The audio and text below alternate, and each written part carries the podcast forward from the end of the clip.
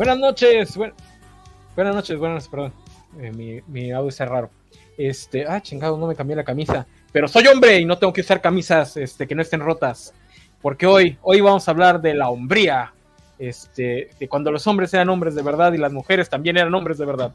Eh, hoy vamos a hablar de pues un problema, llamémoslo un problema este, que sufre la sociedad en general, pero obviamente nosotros lo vamos a abordar desde el tema eh, ñoño, desde los fandoms y cosas así que es este, pues gente como el Temash, que está, ah, que aquí sí está arruinando a, nuestros niños, aquí se aplica ese, ese concepto. Eh, vamos a hablar de pues, los incel, toda esta, pues ya industria, industria de entretenimiento, porque pues es entretenimiento nocivo, pero es entretenimiento que jala a todos estos niños perdidos este, y enojados con el mundo para sacarles dinero con la promesa de que los va a hacer este, hombres como antes. Eh, pues obviamente no conocían a los hombres de antes para creer que gente como el Temache es hombre como antes, pero bueno, de eso hablaremos hoy. Eh, programa entretenido, ya saben, ñoño mames, ahí hay cosas. Ah, hablando de hombres, hombres, está el mame de Soca, los cambios que supuestamente van a hacer para la serie. Tenemos Super Chica y no me acuerdo qué más. Eh, pero bueno, quédense con nosotros y comenzamos.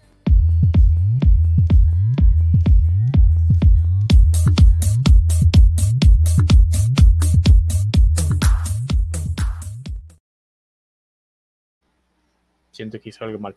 Este, como les digo, hoy vamos a hablar de eh, la hombría, la hombría de verdad, la masculinidad tóxica y todas esas cosas eh, lindas que luego ponen a los ñoños ariscos. Para ello, reunimos a una mesa de expertos en hombría. Eh, o sea, primero vamos a dar la bienvenida al hombre más varonil de la covacha, Isaac de la Rocha. Bienvenido. Ah, no alcancé a quitarme la camisa, perdón. está haciendo frío ya, ¿no? Sí, sí está, frío, pero soy hombre. Te bañas en agua helada como los hombres de verdad. Lecciono hasta que se me quite el frío. Y bueno, para las voces femeninas vamos a recibir a Sofía. Sofía, buenas noches, ¿cómo está? Vine de cuota de género nomás. ¿También está haciendo frío ya? no había fijado que traes tu. Sí, está haciendo frío. Está rico, aquí está rico. aquí también está haciendo frío, entre comillas. Este, obviamente no está haciendo frío para ustedes, pero para Campeche sí estaba bajona la temperatura. No estoy sudando, lo que es una ganancia. Este, y no sé cómo presentar a Axel, así que, pues, hola Axel. ¿En qué categoría te querrías este, definir? Espérame, Axel, tu micrófono está. Pues mira, yo creo que un hombre de verdad me, me, me diría cortes el pelo, hey, porque pues ya lo tengo muy larguito. Este, algún fan del tema sin, pelo, ahí me, me, reclamaría por el pelo largo. Y mi abuelo, un hombre de antes, entonces, pues, pues mira, peli largo orgullosamente. Oigan, pero bueno, antes de comenzar, va la pregunta de la semana, que ahora la anoté para que no se me vaya a olvidar. Eh, ok, si tuvieran que hacer ¿qué aceite? Vamos a suponer que viene alguien y les dice, necesito que aceites a Arnold Schwarzenegger o que aceites a Dove Lundgren, este, ¿qué aceite usarían? Que ya tengan ahí a la mano, porque es así inmediato. ese, esos pectorales necesitan aceitarse en este momento. tengo pues aceite yo la mano tengo aceite de oliva. Tengo aceite de oliva, pero está carilla, entonces sí me daría cosilla. Yo tengo aceite de coco que es. Ah, bueno, es que yo vivo en un pueblo donde producen aceite de oliva, entonces a mí me sale muy barato. Este, pero pues también tengo aceite de coco, y ¿sabes qué? Choche lo vale. Oye, pero el aceite de coco no es medio tóxico. Ah, yo creo que se ponen cosas peores. Es menos tóxico que los esteroides. Sofía. Pues yo pensé luego, luego en, ¿cómo se llama? En aceite de bebé porque es muy barato. Sí, de hecho yo también. Sí, de hecho yo también este, usaría porque ahí tengo, porque cuando salgo a correr, me tengo que poner en ciertas partes para que no se rocen. El aceite de bebé. Muy útil. Y barato, la verdad, y dura bastante. Dura, o sea, rinde bastante la botellita chiquitita, rinde bastante. Entonces ya saben, si algún día se encuentran con esta situación, aceite de bebé. Menen. Digo, no sé si sigue existiendo la marca. Menen. Sí, no, debe existir. Sí, sí, sigue existiendo, sí.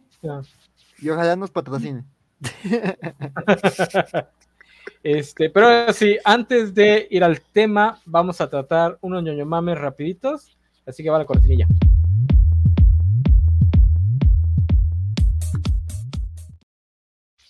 Ñoño de la semana, vamos a empezar con, tenemos Habemos, Habemos Cara Sorel o Supergirl.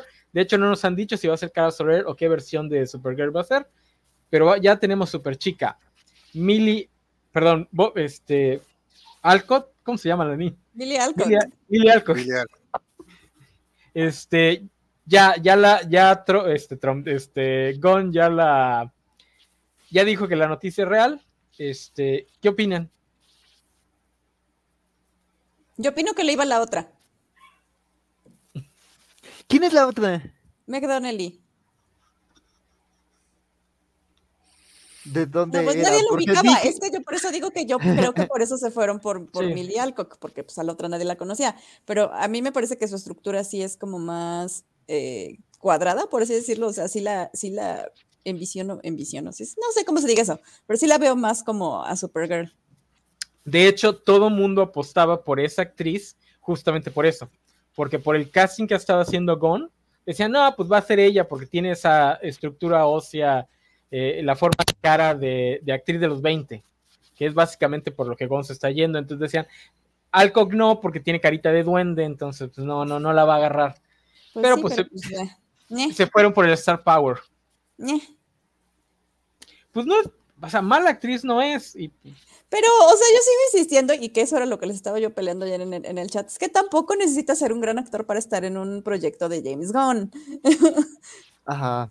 Y es que creo que es un buen director, o sea, creo que también decían, este, de que sabe sacar eh, agua de las piedras, o sea, ve a, John Cena en Peacemaker, es como de, wow, ¿cómo le Sí. hiciste, James Gunn?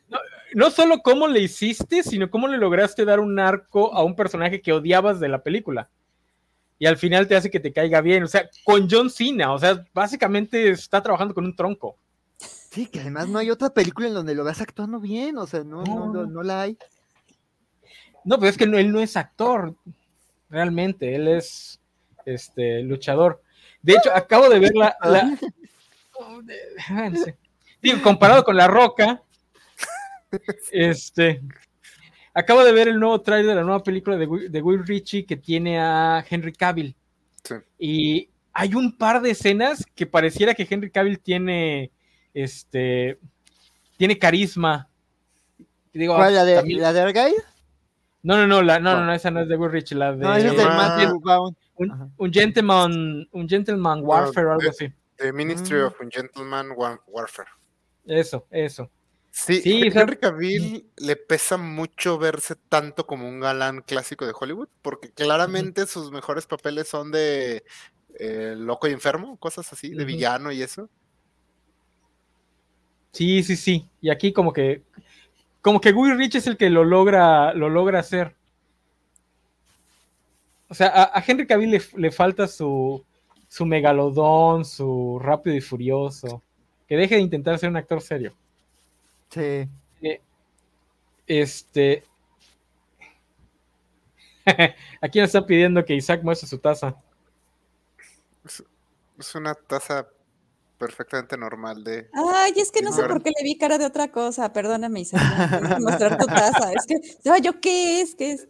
Este, pero sí, no, yo digo que igual no necesitas ser gran actor, lo único que necesitas es ser de su familia o su vieja y ya.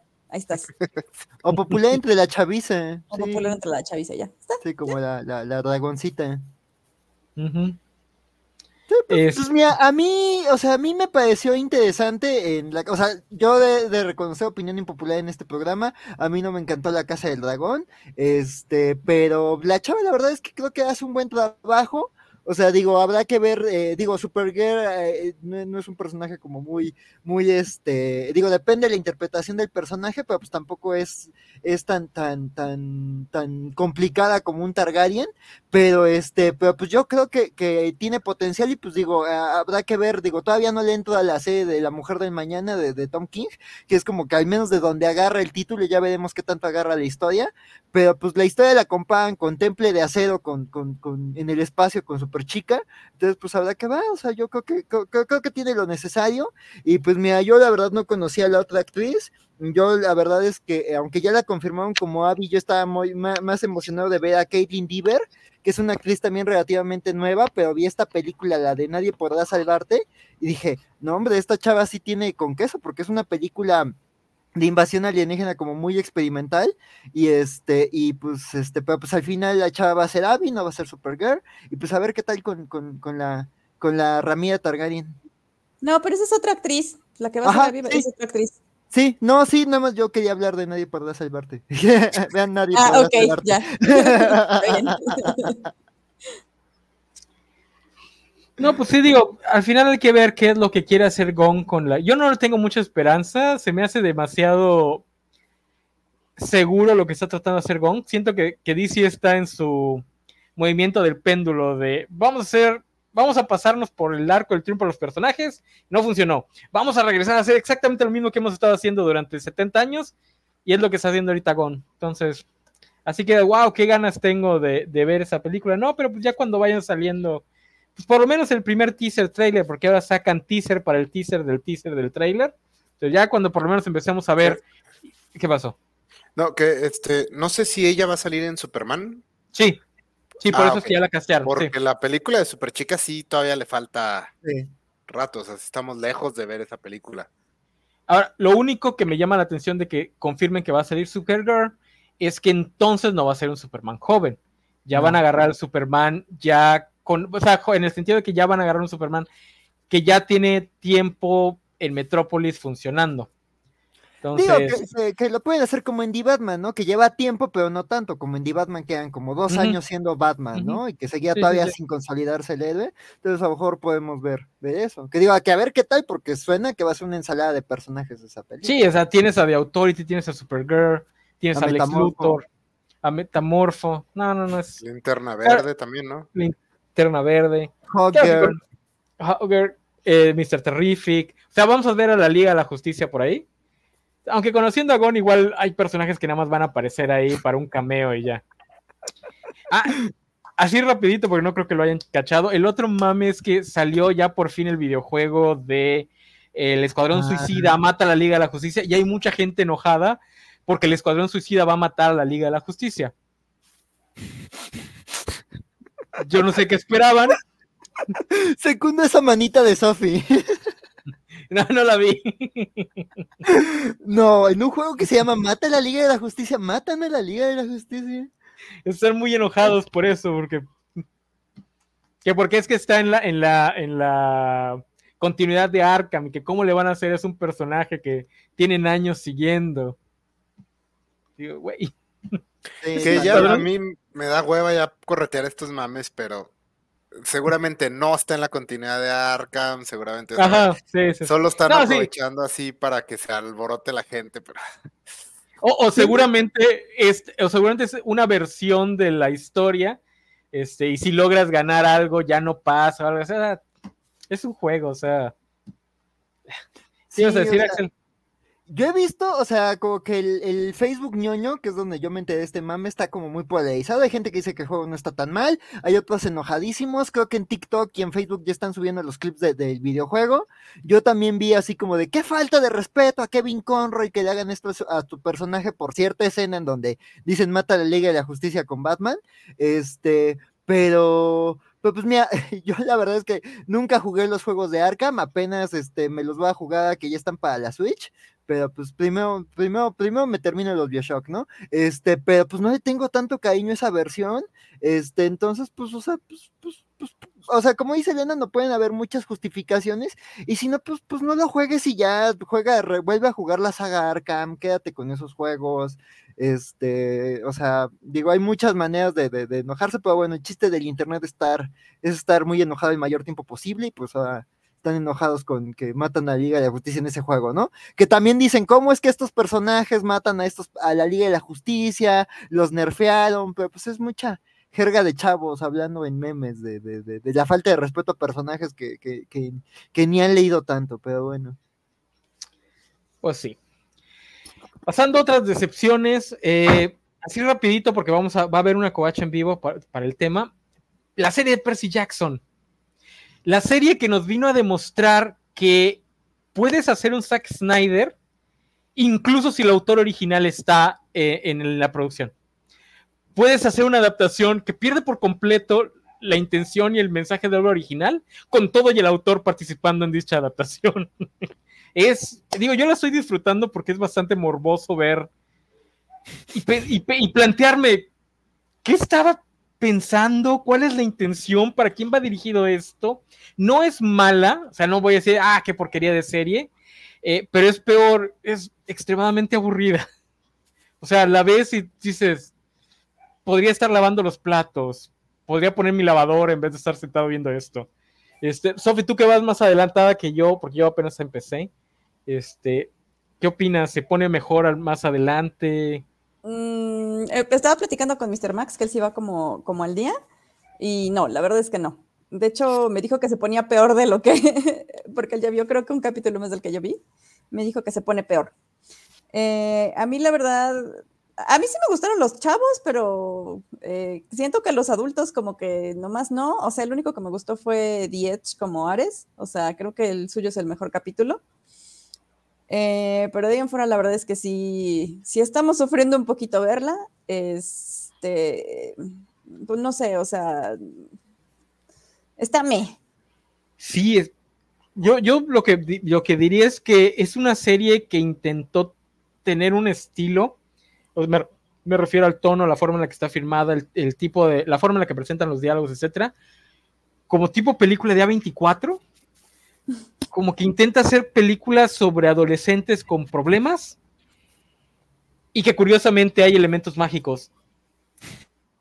Y Percy Jackson no se presta para eso. O sea, no puedes hacerle eso a una historia que es básicamente Harry Potter chaqueto.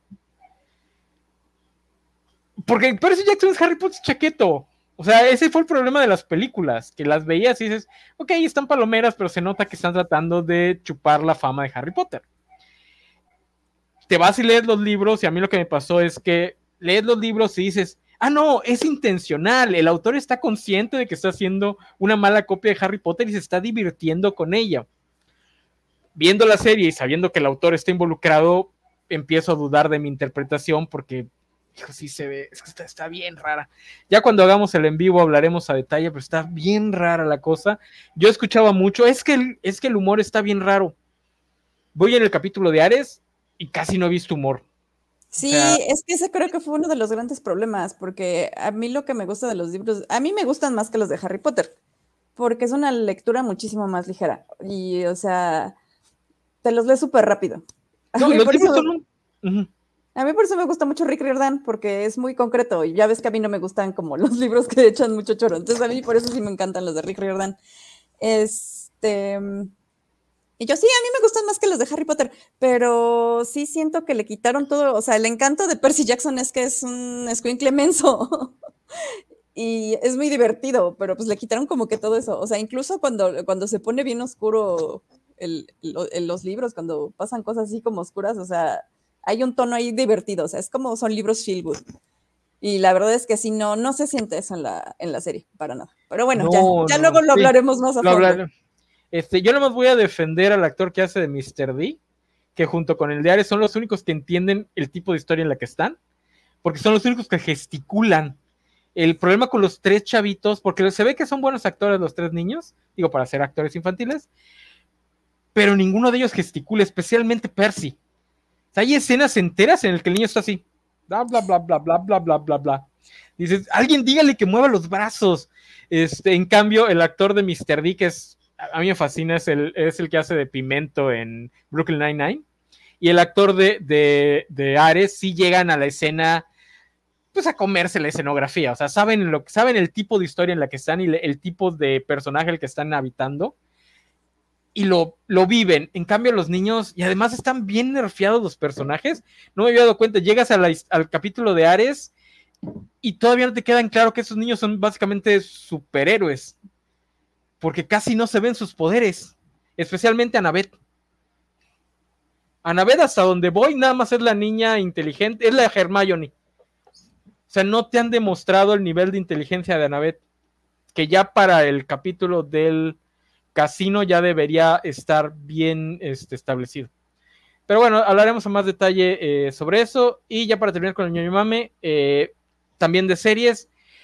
Los productores de Avatar salieron a decir que le van a bajar mucho a la misoginia de Sokka en esta primera temporada. Este, ¿qué opina este Axel? Ay, pues mira, digo, ya lo podemos hablar más adelante, este, ya que entremos al tema de- del programa.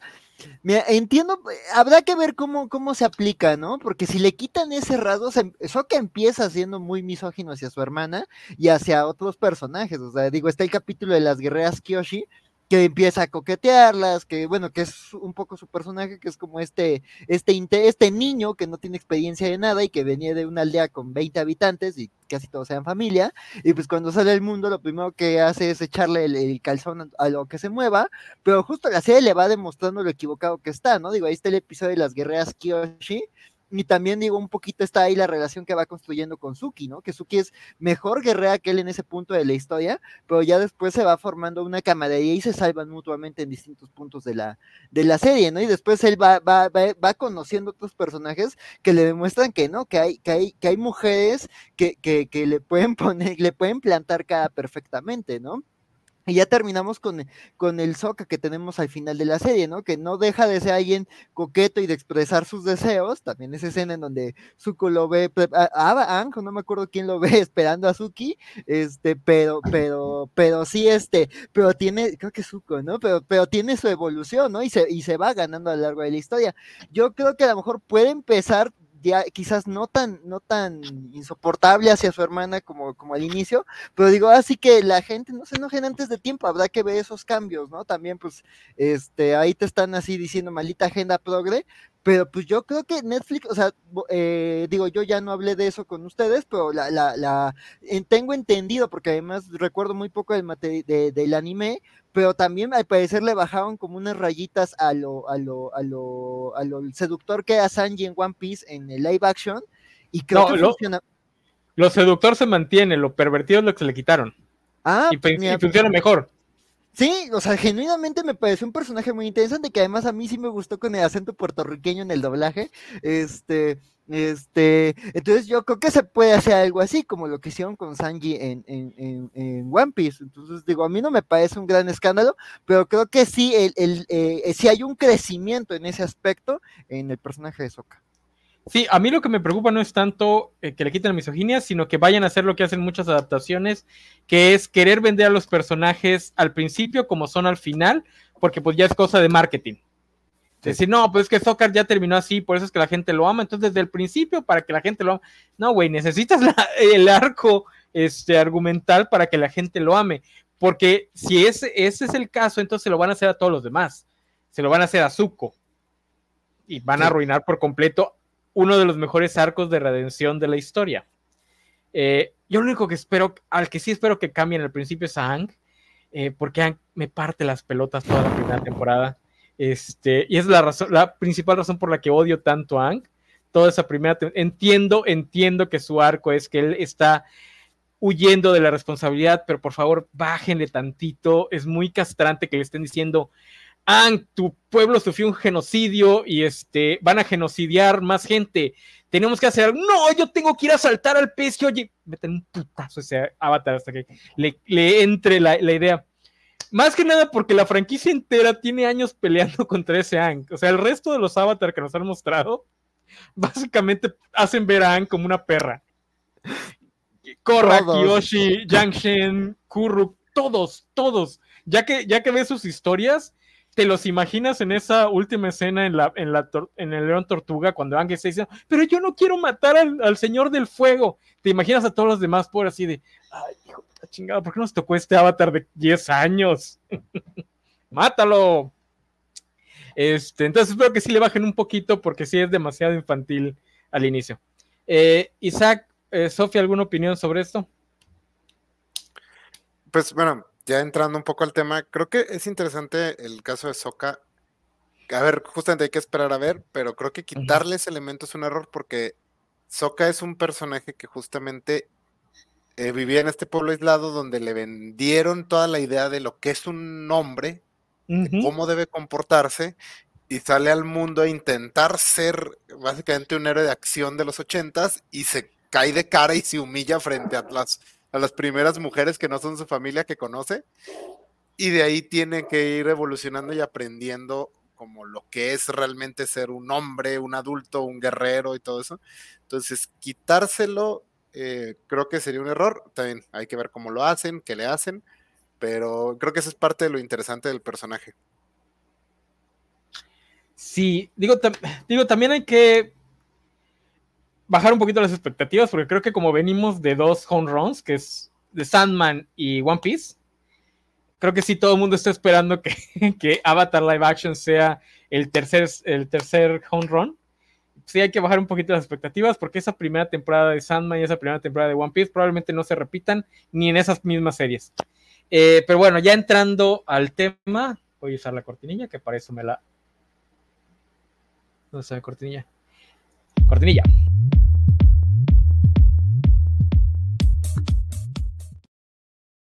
Ya entrando al tema, Sokka es un gran personaje. El arco de Sokka es muy bueno para hablar de masculinidad, porque Sokka termina siendo un gran guerrero.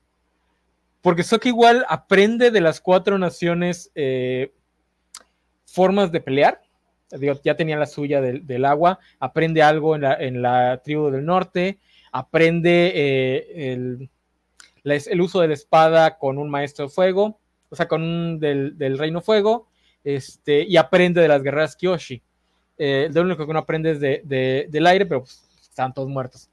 Eh, Bueno, Ang le enseñó cosas, ¿no? O sea, y maneras de ver Ah. el mundo y así. eh, A eh, comer bueno, no- y sin embargo, nunca le quitan su personalidad, o sea, nunca se hace un este, John Wick eh, que- y logran balancear bien que se convierte, porque al final de la historia es un guerrero. Hay eh, la última escena de pelea que tiene junto con Toph, está muy bonita. Eh, entonces está muy bien balanceado. Yo diría que Sokka al final de su historia es uno de esos buenos ejemplos de masculinidad, porque básicamente es aprender a aceptar cuando estás equivocado y a usar esos errores para convertirte en una mejor persona. Eh, entonces sí sería un error que tratasen de quitar todo eso. Pero bueno, hay que esperar a ver cómo lo manejan, porque también estamos hablando de que ellos nada más van a tener 10 episodios para contar 22 eh, capítulos de la serie original. Eh, pero bueno, antes de eh, entrar de lleno, eh, ¿por qué agarramos este tema hoy? Pues porque no había otro tema y teníamos que sacar algo. Entonces salió lo del temach y pues dije, vamos, vamos a hablar de eso. Este. sí saben quién es el temach. Isaac, tú que acabas de hacer la investigación por la que te deberían pagar, pero pues no te pagan. ¿Quieres aventarte? ¿Cuál fue el mame del temach? La verdad, normalmente no exijo, pero creo que a veces sí deberían pagarnos cuando tengo que meterme en este tipo de cosas. El Temach es. ay, es un influencer, creo que podríamos usar la palabra influencer. Y. eh, ¿Cómo se llama? Este. Motivacional. Eh, bueno, eso es de mejora Coach. y así de. Un coach motivacional. eh, de mm, básicamente de cómo convertirte en un hombre, un hombre de verdad, un hombre de los de antes, hombre así chingón que no ocupa nada, que no ocupa nadie, pero todos quieren estar con él, un lobo solitario, que en palabras de él se enclocha a las morras.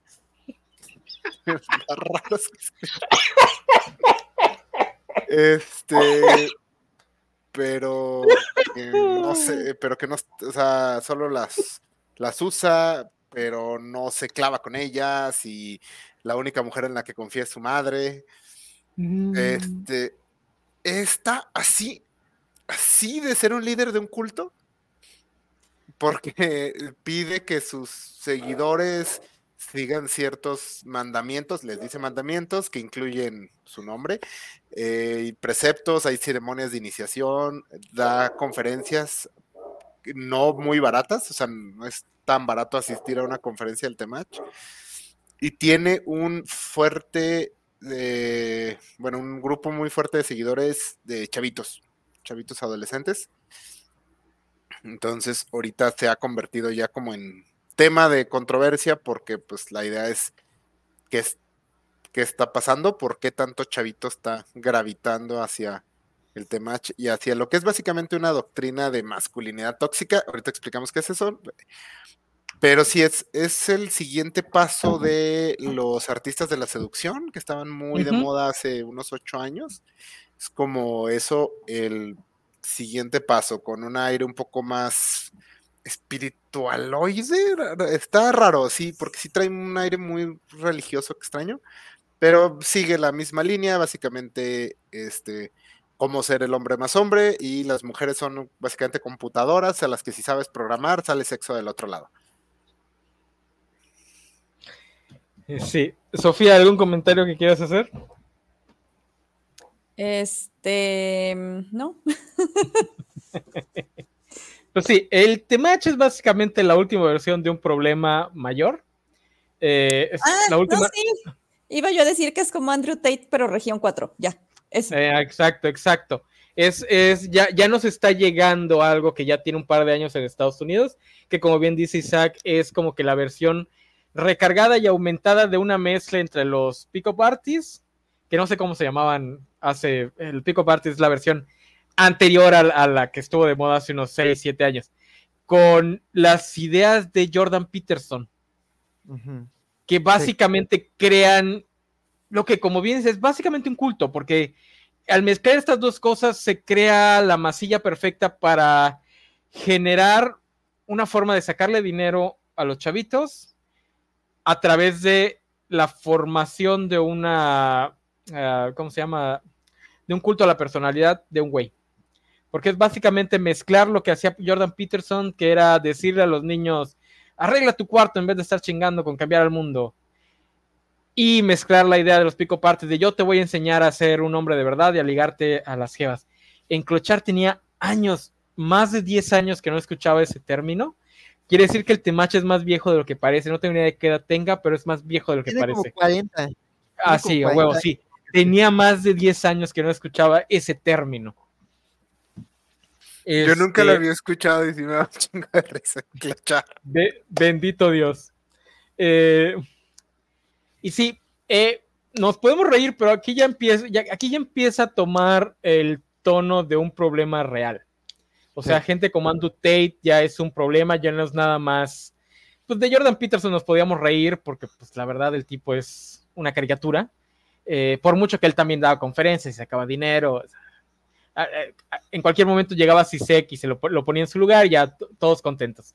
No, pero, además el enemigo de Jordan Peterson es Jordan Peterson. o sea, La, situación actual de Jordan Peterson está causada en gran medida por Jordan Peterson. El peor enemigo de Jordan Peterson son los benzoatos de los que se hizo adicto. Sí, pues, y los, comas, y los comas inducidos. y, los comas autoinducidos.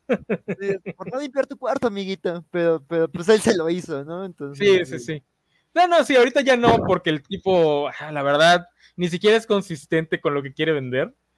Eh, y de repente sí, se me hace que ya fuera de broma sí quedó medio tocado después del coma inducido, porque de repente sí se le va, en Twitter se le va como a Trump, o sea, a niveles de Trump, de repente se pone a pelear así, y todo el mundo así de, güey, ¿qué pasó? ¿Qué viste? ¿O de dónde está saliendo esto? Pero Andrew Tate y compañía, como estas cosas se prestan mucho para estos cultitos, pues ya, si ya tienes un culto, pues ya se les hace fácil iniciar trata de personas y demás linduras.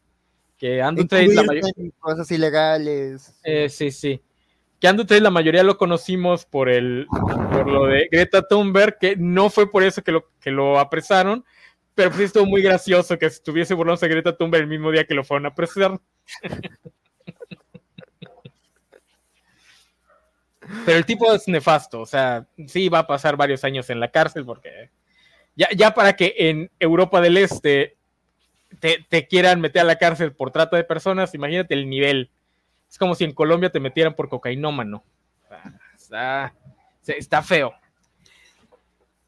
Temash todavía es como que la versión, la región, eh, la versión de región 4 de, de Tate y compañía. Hasta donde sé, no hay nada muy turbio, salvo esta cosa que hizo donde se empezaron a agarrar a madrazos los niños. Que bueno, también por desgracia, el club de la pelea no inventó ese concepto, nada más explotó algo que el autor veía que era bastante común cuando reúnes a un montón de, de hombres inseguros, especialmente No, y- jóvenes.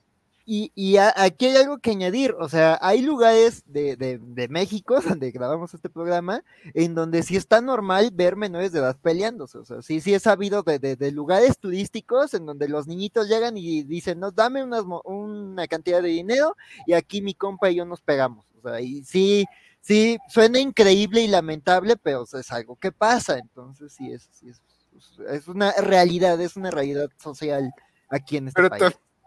¿Qué pedo con los turistas acá, pinches europeos acá? Ah, pues estamos en Latinoamérica, seguro esto es muy común. No. O sea, ¿qué pedo con la raza también que dice, bájalo, a ver, tengan dinero. Sea,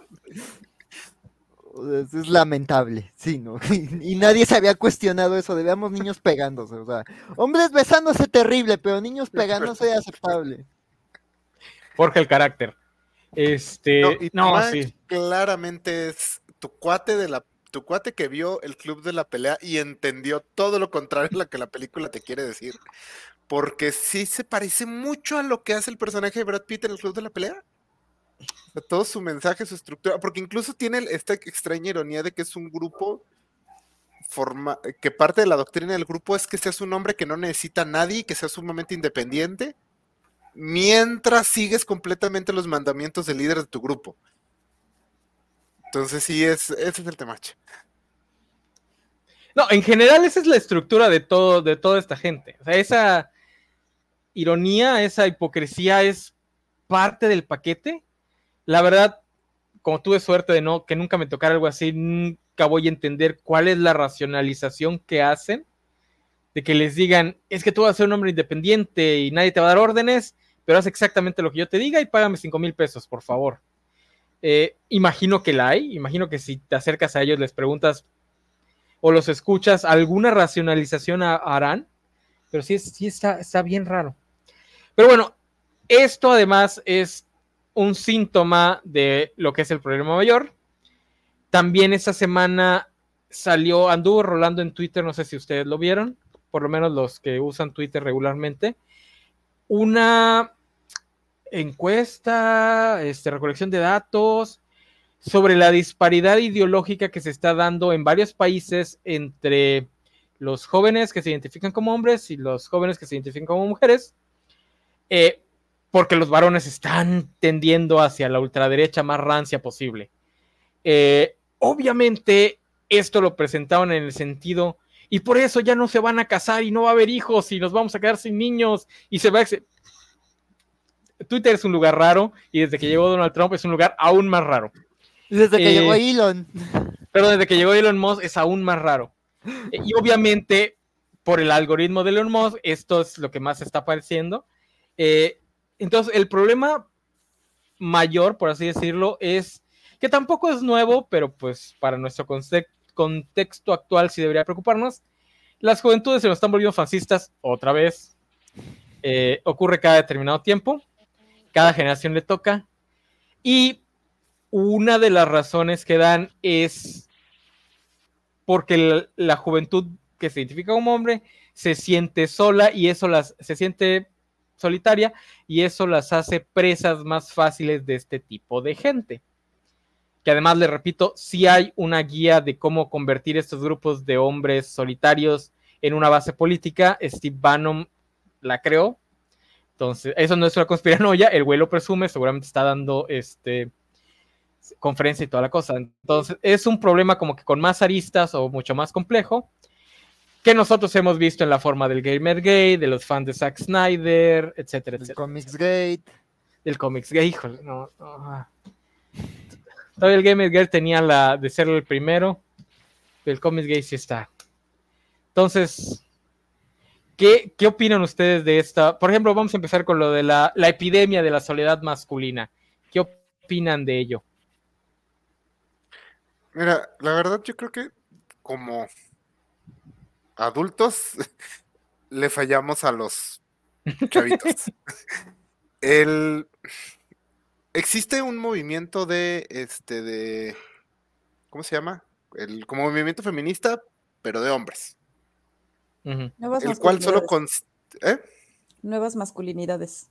No, no, no, ¿No? el que es así abiertamente, el que es como la respuesta al movimiento feminista, ¿no? Como- Ah, el ¿cómo se llama en de- inglés? Tiene varios nombres, pero yo Sí. lo conozco. Es, el- sí, ya- ya sé Es cuál un movimiento al que no le interesa en lo más mínimo que los hombres estén bien. Le interesa que las mujeres se callen. El movimiento consiste en eso. en Dejen de quejarse, nosotros también la pasamos mal. Pero no resuelven nada. Sí, sí, o sea, no, no les molesta los problemas que hay, les molesta que las mujeres se estén quejando.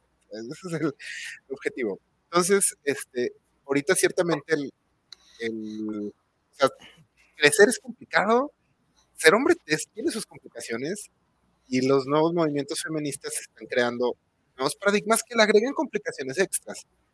Y se está dejando toda una nueva generación donde llegas a la edad adolescente adulta, te dicen lo que siempre te contaron no es lo correcto y no hay nadie que te guíe al nuevo camino, o sea, que te vaya enseñando, que te vaya.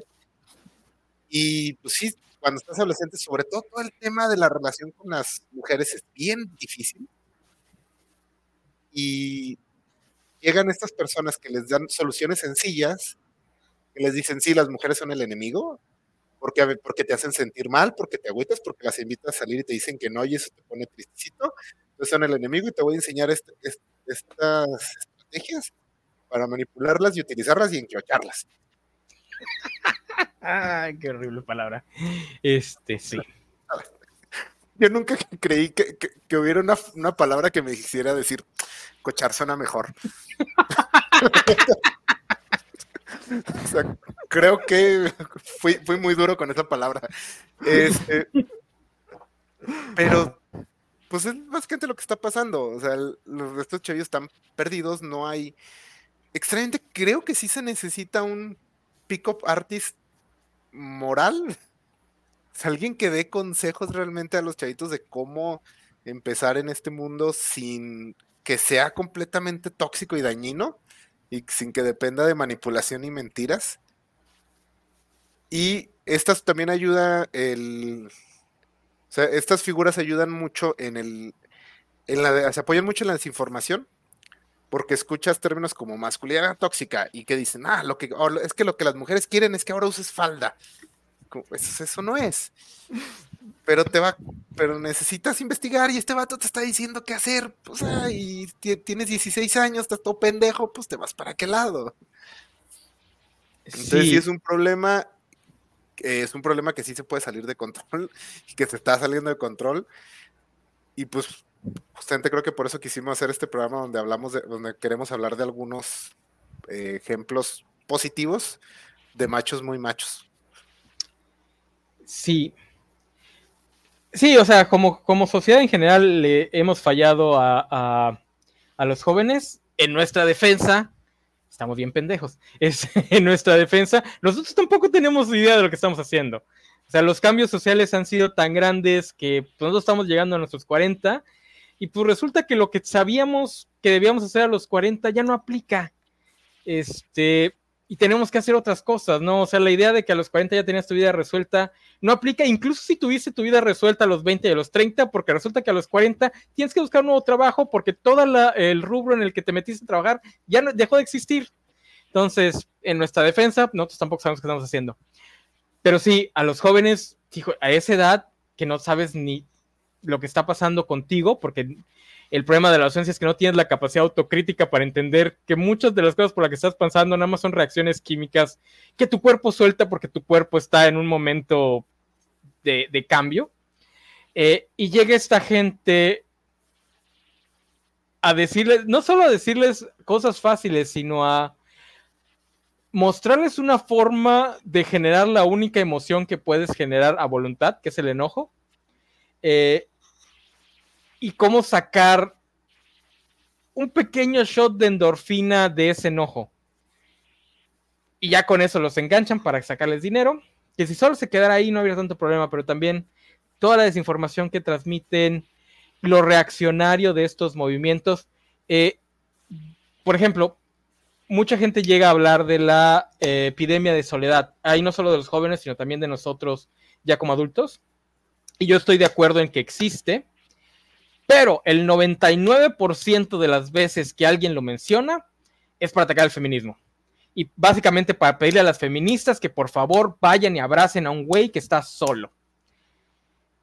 Y yo no digo que existe el problema, pero el problema es justamente esa mentalidad, eh, aunada con el hecho de que somos una generación que creció pensando que ser misantrópico era cool.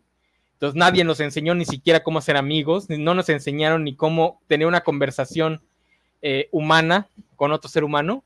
Eh, pues obviamente llegamos a nuestros 40 y que si normalmente dejas de tener amigos con el paso del tiempo, pues llegas, si nunca tuviste muchos amigos, llegas a tus 40, pues ya no vas a tener amigos y no sabes cómo ser amigos porque los únicos amigos que tuviste son la gente que por alguna razón se te pegó a ti. Obviamente hay un problemón ahí, pero ese problema no se resuelve desde la óptica que ellos quieren pretender porque como dice Axel, no quieren resolver el problema, nada más lo están usando como, como talking point. Este, no sé si Axel o Sofía quieren decir algo. Nada. Eh, yo sí, este, mira, eh, primero mi consejo de, de Pico Party, se anuncio que voy a lanzar mi carrera de Pico Party. mi gran consejo es trata a las demás personas como un ser humano, ¿sabes? Con sentimientos, problemas, necesidades, pero otro ser humano, imagínate, lo que te gusta a ti, otra persona, sí, o sea, no la veas como, como algo que te va a dar solo satisfacción, no lo veas como, como un consuelo para tu soledad, sino como un, otro ser humano con el que quieres pasar tiempo. Y eso es una gran guía para hacer amigos y para, para salir con gente. Es así como de, güey, no le va a gustar lo mismo que a mí, no, no, porque es un ser humano aparte que ha vivido y tiene sus broncas y sus gustos, y yo voy a descubrir cosas aceptando esa diferencia. Ese, ese es como mi consejo. Este, y pues mira, hablando, o sea, yo también coincido con Isaac, es muy real la soledad y es muy triste. Y digo, pues aquí somos fans de los cómics, entonces no sé cómo fue su experiencia, pero la mía es que el estereotipo sí coincide. Este, y durante mucho tiempo no fui mucho de amigos, pero justo, o sea, también algo que uno va aprendiendo por la vida es que la gente te va a querer por un montón de cosas, ¿no? Aunque, aunque te gusten los cómics y, y viaje a las estrellas, ¿no? Este, yo lo descubrí en la, universidad, porque digo, para mí la educación básica fue horrible, y sí me encontré mucha gente que, digo, seguramente, de manera no irónica, ven al tema. O sea, yo tuve un amigo en la prepa que era masculinidad tóxica y yo lo idolatraba y lo seguía, y sí es una cosa que me da mucho cringe en la prepa, este, pero sí, esta persona, eh, eh, eh, su papá lo abandonó de niño y tenía broncas muy serias con la mamá, idealizaba al papá y terminó siendo él un padre abandónico. Yo lo dejé de seguir en redes después de, de, de, enterarme de ese tema y, y, se la pasaba posteando cosas de voy a criar a mi hijo para ser un espartano. Y yo era como de, bueno, primero cría a tu hijo, ¿no? Tú, tú, tú ahí. Este, entonces, este, este, y pues ya lo veía culpando a la mamá y encontré patrones entre cosas que me decía sobre la mamá de su hijo y su propia madre y me dio mucho cringe y era como de, qué triste que, que, que esta sea tu situación, pero además viene de un tema anterior, ¿no? de, tú no fuiste creado por tu papá, ¿no?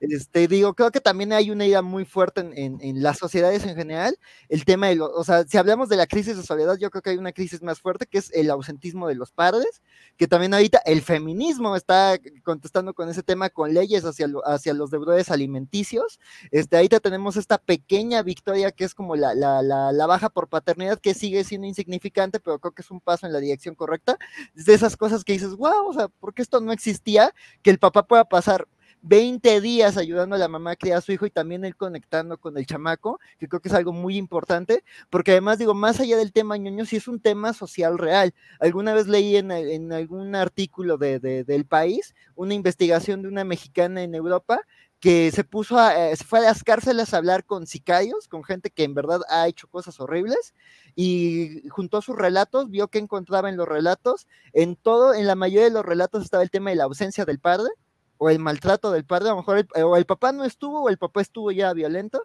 y se y encontré un montón de relatos ganas de matar al padre. Dice, o sea, ¿qué nos dice la sociedad mexicana que la gente más violenta de la sociedad eh, tiene este patrón, ¿no? Dice, o sea, no es un una muestra enorme, pero es un patrón muy claro, la ausencia del padre y el deseo de hacerle daño al padre, ¿no? Entonces, creo que son hombres muy enojados y creo que también, o sea, se, se eh, está este meme de burlarse de las madres solteras, pero pues, ¿por qué no nos burlamos más de los padres ausentes en un montón de sentidos, ¿no? Este, entonces, pues creo que eh, esa es una raíz enorme Y además, pues sí, o sea, sí, también muchos hombres que por muchas razones eh, eh, están solos de su familia o no, o les cuesta trabajo hacer amistades, pues también se meten en, grupos para socializar en donde el tema es eh, pelearse y enojarse por cosas, ¿no? Digo, a mí me pone muy triste que los grupos de fans de cómics, que fue donde yo me refugiaba del bullying, es como acoso, porque, ah, si te gusta el Spider-Man de, de, de, Wells o el, Batman de Sidarsky, la, la, cosa es odiar, la cosa es odiar. Gail Simón mató al cómic, y es como gente que, ni lee ni disfruta las cosas, solo busca juntarse para enojarse. Entonces, este. Por ahora, sin pedradas. Saludos a los grupos de venta y compra de cómics y a la sección de Facebook de la Covacha. Este, este, pero sí me parece que también es una cosa eh, enorme. Y además, como dices también, la, la, derecha actual a nivel mundial ha agarrado de enemigo a un montón de productos culturales que, que, es como de, ah, la chica no te pela, es culpa de la capitana Marvel y el tema te va a salvar, ¿no? Entonces, pues se ha formado una, una cámara de eco ahí espantosa y también pues ahí hay, se ha visto el feminismo como un enemigo cuando en realidad les digo, ¿no? O sea, la baja por paternidad, la ley contra deudores alimenticios son, son victorias de esos grupos y nos va a beneficiar a los hombres. Yo, por ejemplo, eh, eh, pues así que yo nunca me he sentido como muy aceptado por la masculinidad hegemónica, yo era el enemigo en la primaria y y secundaria, este, porque me, ¿qué, ¿qué, te crees no haciendo deportes y sí viendo a Anakin Skywalker, ¿no? Que más Anakin Skywalker es súper tóxico. Pero bueno, el chiste es que este, este, ya son los fans de Star Wars, no mames. Este, este, pero, pero, o sea, me parece que, eh, el tema está en hablar de lo que te gusta y en buscar gente que quiere estar cómodo. Con eso haces amigos, o sea, este, y, pues la verdad es que eh, alguna vez veía eh, cosas sobre arqueología, o sea, lo que permitió que pasáramos de monos sin cola a, humanos fue que nos dejamos de pelear mordidas como gorilas y fue que empezamos a trabajar juntos, que machos y hembras cuidaban a las crías. Entonces sí, o sea, la ley de la selva pues aplica a los animales, nosotros es la ley de la comunidad y podemos aprender mucho de, de, de, de la diversidad y pues yo ahorita estoy como en un viaje personal que, que, aprendo de otros hombres. O sea, yo tenía un pedo cañón con otros hombres y, y en la calle tengo broncas con otros hombres. Apenas uno amenazó con golpearme por un tema con un perro, este, y otro me mordió por decirle que estaba mal acosar a una chica. Entonces, o sea, yo sé lo que es la masculinidad tóxica. ¿Un güey te mordió? Sí, un güey me mordió. Sí. Sí, no, o sea, Pero, o sea, ¿cómo un güey a morderte? No, o sea, fue una fiesta que se descontroló una persona malísima y sí hasta hubo ahí tema con el MP. Entonces sí, este, este, o sea, esto de un hombre queriendo hacer su voluntad con otro cuerpo humano y tú por decirle que no, eres mi enemigo y te voy a morder. Entonces, este, este, es una cosa lamentable y creo que cuando los hombres nos relacionamos desde el, compartimos lo que nos gusta, no ser cómplices de cosas ilegales y, y, y mostrarnos el afecto con respeto, creo que se vive muy bien. O sea, yo la verdad es que ahorita o sea, aquí en la covacha tengo amigos, en, otro, en otros círculos tengo amigos y creo que eso es más bien de, podemos ser hombres y que nos guste el deporte, y que nos guste lo físico o no, pero el chiste es aceptar nuestras diferencias, pero pues yo creo que es una manera muy complicada de combatir la crisis de, de, soledad y pues no, la gente quiere soluciones fáciles y, y, y, y no escuchar al otro y es algo muy triste. Sí, sí, porque solución fácil no hay especialmente con los problemas más extremos, porque ya güeyes de nuestra edad que tienen muchas dificultades para socializar, las tienen porque cargan consigo problemas que no se arreglan con un apapacho, que es el problema que yo tengo con ciertos grupos que de repente como que todo lo quieren arreglar a abrazos y digo, bendito sea si lo quieren intentar, no lo recomiendo, porque se van a terminar volviendo de ultraderechas al ver que sus ideales apapachistas no funcionan. Eh, porque también hay, digo, esto, también es complicado, por lo que decías de los padres ausentes. A veces ni siquiera es la ausencia paterna, sino la sociedad entera que te está diciendo que tú tienes una ausencia por no tener un padre, porque pues, puedes tener a tu mamá, puedes tener a tus abuelos, puedes tener a tus tíos, y pues la ausencia no pesa tanto, pero si la sociedad entera te está diciendo que estás incompleto, especialmente cuando te juzgan desde tu masculinidad, especialmente cuando estás entrando a la adolescencia, pues sí, ¿no? Porque no sabes hacer cosas que los otros niños aprendieron a través de sus padres que pues son cosas que a veces no importan en la vida, pero pues en ese momento te pegan, a, eh, eh, golpean tu imagen personal y son golpes que se quedan ahí. Ahorita, justamente ahorita me estaba saliendo mucho en TikTok la película de Bruce Willis de Me Encuentro Conmigo, o como se llame. Ah, se sí. Que, justo no me acordaba que trataba de eso. Este. Entonces sí está, está complicado porque pues no, no, no se resuelve nada más con este decir, porque por ejemplo lo que dices, busquen gente, eh, busquen lugares de, que compartan sus gustos. O como lo vi en un TikTok hace poco, busquen gente con la misma obsesión enfermiza que ustedes. Y ya con eso encuentran su nicho. Este, no es tan fácil porque hay gente que activamente rechaza ese, eh, eh, ese, eso que le estás diciendo. O sea, yo me encontré, yo le he dicho a gente y te responden hasta enojados porque, y lo entiendo perfectamente, porque hasta cierto punto ellos racionalizan que mientras no intenten hacer amigos, todavía tienen, pueden tener la esperanza de que no tengan un problema. Lo pueden justificar diciendo con, pues es que nunca voy a fiestas, nunca me encuentro con nadie, internamente pensar, pero si lo hiciera tal vez haría amigos. En cambio, cuando les dices, no, pues que tienes que ir a hacer algo social, pues básicamente les está rompiendo la última ilusión que les queda. Entonces no lo van a hacer. Y mientras más los quieras forzar, más agresivos se van a poner en contra del consejo. Una vez una persona hasta de plano me dijo, una vez fui a una fiesta y fue lo peor que me pasó en la vida y solo fui porque mi mamá me lo pidió de rodillas llorando. Es que hay otras cosas que no son fiestas, o sea. De hecho, yo le estaba diciendo sí. socializar, no fiestas, pero Ajá. porque ya estaba metido en la idea de que, o sea, si socializa, se va a tener que enfrentar, pues, con sus defectos, porque, pues, también hay defectos, hay que aceptarlo. Se, se cae la imagen de que soy un lobo solitario, no necesito. A sí. Nadie. Porque esa es otra parte del problema. Las personas que tienen problemas para socializar generalmente sí cargan con algún defecto social, que tiene, pero no es que su personalidad esté rota para toda la eternidad, no. porque así nacieron, sino es que tienen que aprender o desaprender cosas, que realmente es súper sencillo, pero cuando vienes con ese chip de eres como eres, está canijo aceptarlo. Y, y sí, como eso de es, el, soy el lobo solitario. Los lobos no son solitarios, fue un no. mal trabajo este, de, de, un botánico, que él mismo ya lo corrigió, ya dijo, es que nada más observé lobos en cautiverio y en cautiverio ningún animal se comporta bien. Es como si observaras oficinistas, no se van a comportar como un humano normal. Son burócratas, ya están muertos por dentro. por dentro. Son zombies, o sea, no. Sí, no. Este.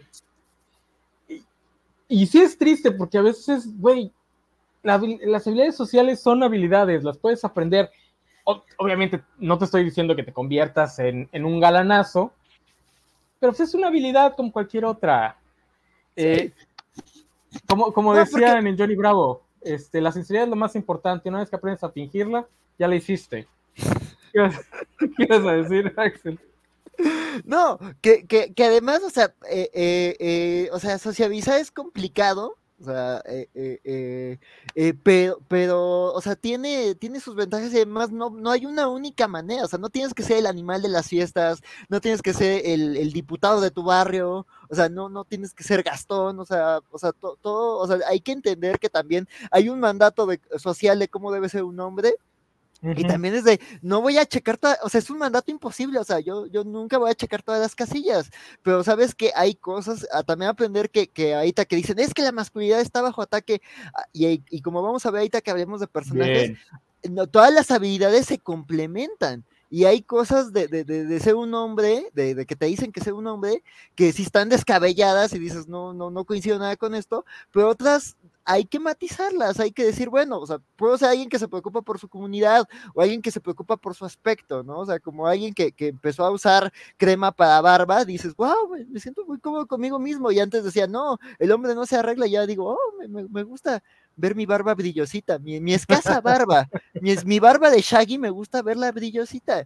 Y dices, bueno, o sea, está, está padre, ¿no? O sea, uno puede tomar y aceptar cosas, ¿no? Entonces sí, este, es no también no dejarse llevar por esa presión, o sea, va a haber mandatos, tú nunca los vas a cumplir, Este, eh, y no hay una manera única de ser un hombre, y no se está atacando la idea de ser un hombre porque pues lo somos, existimos. También si tú quieres usar falda, pues está bien, pero, pero si no, pues tampoco nadie te obliga, y las mujeres no te obligan a eso, o sea, ellas nada más buscan que, que, que, que, que, que seas, que las trates como con dignidad, entonces es como de... Pero a algunos les suena muy complicado. Sí, digo, es... Ajá, dos Sofías. Ajá, no, que, que, ahora que mencionaba Axel esto de, arreglarse, eh, me acordaba de un post que decía, ¿se acuerdan cuando los metrosexuales, le decíamos metrosexuales a los hombres que tenían higiene básica? Entonces, así como de, ah, sí es cierto, o sea, eh, creo, que aparte a mucha gente se le olvida que este concepto de la masculinidad cambia con el tiempo, ¿no? O sea, se les olvida, por ejemplo, que antes los hombres usaban tacones y, este, ¿cómo se llamaba? Ay, estas cosas, pelucas. Pelucas. Pelucas, ¿no? O, que dicen, a mí no, no, me consta porque no soy historiadora, pero dicen que, por ejemplo, el rosa antes era de para los hombres. Para los niños. Ah, para, el rojo, para los niños. el rojo infantil. Entonces es así como de, bueno, o sea, son cosas que van cambiando con el tiempo, pues, o sea, no hay una sola, una, una sola manera de ser hombre a lo largo de la historia. Y creo que eso sí se refleja mucho en este, en los personajes que vemos, ¿no? Porque, por ejemplo, eh, cuando estaba pensando en, en, personajes no tóxicos, yo decía, pues es que yo solamente identifico, no sé, a, Midorilla y a Tanjiro, que de hecho, uh. este, el enano no, no sé a, cuál de los dos me iba a pelear. Midoriya. No, a, no, Midorilla no, aquí por eso, por, eso llorón, le a Axel. Yo de los hombres que lloran. Sillones. Sí, a mucha honra. Pero, pero, es que creo que lo bonito de Midoriya es eso, o sea, empieza llorando porque se le pasa la mosca, pero para, ya va creciendo y va encontrando otras maneras de expresarse. Entonces, eh, creo que sí mm, tenemos la fortuna de que ahora hay como que, o sea, porque son caricaturas muy muy populares, entonces como que los chavitos pueden crecer con otro tipo de, personajes masculinos, em, pero sí creo que falta mucho. O sea, yo sí creo que todavía nos falta mucho. Es menos notorio para los hombres, porque es mucho más notorio en el caso de, la imagen femenina, pero también es que las casillas que nos dan son más, poquito más variadas que las que le dan a las, o la que les daban a las mujeres, pero también son muy, muy poquitas y generalmente había una jerarquización. Eh, por ejemplo, esta idea del macho alfa que es incorrecta, pero bueno, es muy, eh, muy invasiva, es muy popular, y es que si no eres un alfa, no vales la pena. Eh, si eres un beta, es que eres el segundón. Yo les puedo decir que a mí me fascina ser el segundón. Yo soy feliz encontrando un amigo que sea el extrovertido, el que habla hasta por los codos, el que se presenta a todo mundo, y yo nada más estando junto a él, callado. Súper cómodo, no, no le pido más a la vida. A mí no me gusta. Sí, a mí no me gusta. A mí no me gusta socializar, a mí me estresa. Entonces, tener a alguien que lo hace por mí y yo nada más intercedo en las partes en las que me siento cómoda. Soy una rémora social, probablemente, este, pero estoy completamente cómodo con ello. Eh, claro que eso es algo que aprendes con el paso del tiempo. Me hubiese gustado aprenderlo mucho más joven. Irónicamente, habría tenido una vida social mucho más amplia si lo hubiese entendido desde la adolescencia. Eh, en vez de ver a esas personas hipersociables como mis enemigos, porque ellos son los que atraen la atención güey, te hubieses juntado con ellos, hubiese sido chidísima mi, mi, adolescencia. Pero bueno, es que también eh, la, y especialmente la más media, ha cambiado bastante en los últimos 20 años. La verdad es que la Gen Z y la Gen Alpha no tienen ni idea de lo invasivo que era la más media en cuestión de roles de género antes del año 2000, con todo y que yo tengo un problemón con, la, con el humor y la representación masculina de los 2000 a los 2010 de los 2000 para atrás era espantoso.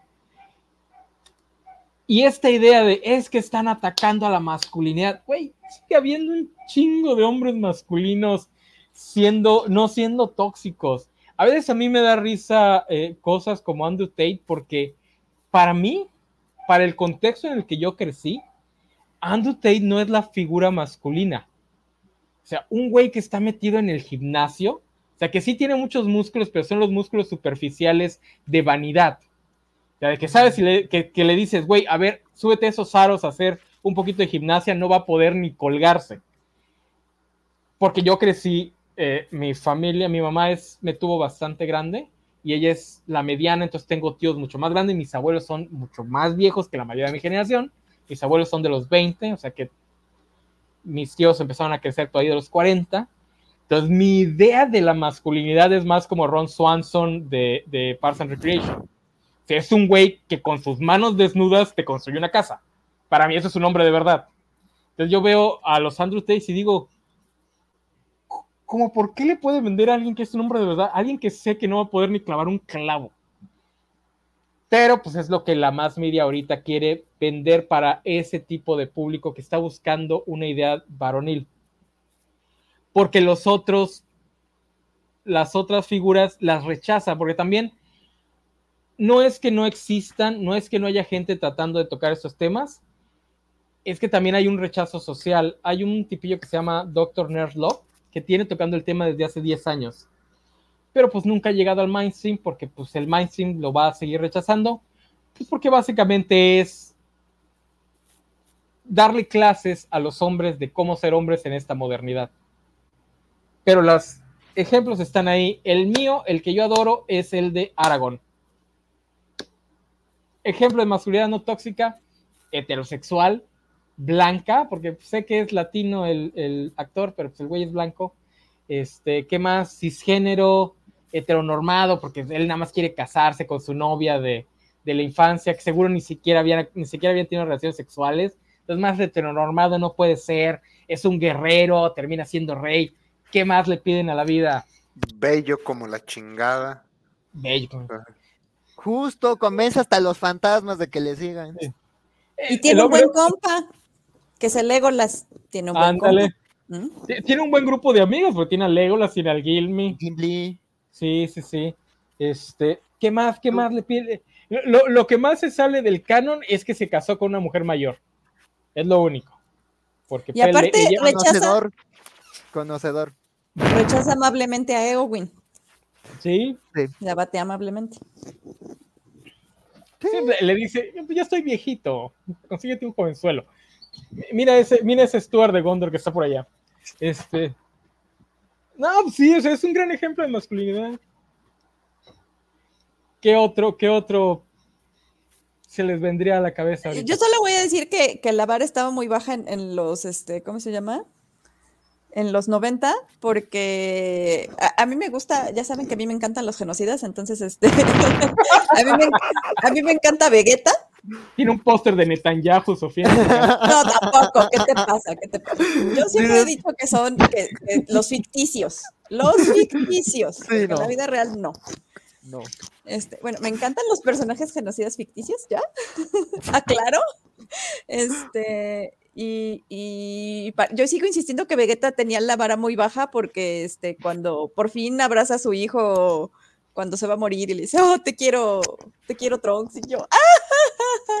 Y este, ya para mí eso fue como, como que muy llegador y ahora digo, bueno, la neta es que, pues sí, es, mejor papá que, este, que Goku, pero pues tampoco es como que sea una masculinidad muy, o sea, la vara está muy baja. No, y yo agrego ahí en ese, en ese rubro, Piccolo. Piccolo, o sea, Piccolo fue el que crió a Gohan y un poquito, o sea, Vegeta hizo un buen trabajo con Trunks, pero pues también ahí Piccolo le ayudó, o sea, Piccolo se encarga de Gotex, ¿no? Esa es jurisdicción de Piccolo, ¿no? Entonces, este, este, este, vi la, este, justo apenas este viernes vi la, la última película y mira, Vegeta me encanta, pues como de la Tierra está en peligro y Vegeta peleando con los amigotes, este, digo, pues uno tiene su espacio de gusto, pero Piccolo, o sea, aunque no me encanta que el mensaje de esa película es Gohan, nunca viste, de, de vista haber dejado de entrenar, deja de, estudiar y hacer tu vida, este, me gusta que, que, es como de, güey, cuida lo que quieres, que es a tu niña Pam, porque hasta yo tengo que ir a la escuela, pero me gusta que Pico es el abuelito, o sea, es el mentor, es el que se preocupa por el planeta, es el que le importa, o sea, el que, el que es el único que le contesta el celular a Bulma, porque es como, a ver, ¿qué está sucediendo en el planeta? Mientras todos los demás están entrenando, o sea, yo acabé amando a Pico en esa película. Sí, que es, es curioso que Goku es, o sea, sí es, bueno, es un héroe muy icónico y todo, pero es, es como un ejemplo muy de hombre que tiene la misión y abandona todo por ella. o sea, su pasión, o sea, es, eh, lo, lo veo mucho como ese ejemplo de persona que sigue su pasión valiéndole madre todo. Porque ciertamente nunca vemos las perspectivas de los otros, pero debe ser horrible ser la esposa de Goku. Que porque eso es lo que. Solo le interesarse de chingadazos, nada más. O sea, es ese compa que tenías en la prepa que siempre se daba de chingadazos. Solo que como es muy buen pedo, y mi compa también era muy buen pedo, pero pues no, no nos damos cuenta. Pero verga, Vegeta se hizo mejor papá que él. Es que Vegeta podrá tener todo su pasado y lo que quieras, pero el güey es un pri- es súper orgulloso y aún así aceptó ser un esposo trofeo. Porque él no tiene ninguna utilidad en esa relación, más que estar junto a Bulma cuando Bulma le dice, párate aquí. Y eso es lo único que hace en esa relación. Y Vegeta lo acepta Y Por tener eso- niños muy sanos que vuelan. también. Por eso, o sea, es un esposo trofeo. O sea, no, no creo que Vegeta llegue a la casa a dar órdenes o a decir, bueno, es- no, no, no, él lo que diga Bulma, cuando Bulma lo diga, porque Y técnicamente es un mantenido. sí, sí, Sí. por eso, o sea, Porque ni siquiera lo ocupan como para proteger el planeta, para eso está Goku. algo- sí, sí, sí, es- Y Gohan cuando no está Goku. Y Piccolo cuando ninguno de los otros contesta. su, su verdadero trabajo es entrenar con Goku, es el sparring de Goku, ese es su único trabajo. Eh, Mantener ocupado al mejor amigo de Bulma. sí, ajá, Todo gira en torno a Bulma. De hecho, Bulma es la- eh, el mejor personaje de esa franquicia, No, lo deberían explotar más. No, de hecho, algo que me gusta de Super Hero, no sé si ustedes vieron Super Hero, no esperaba que esa película me gustara.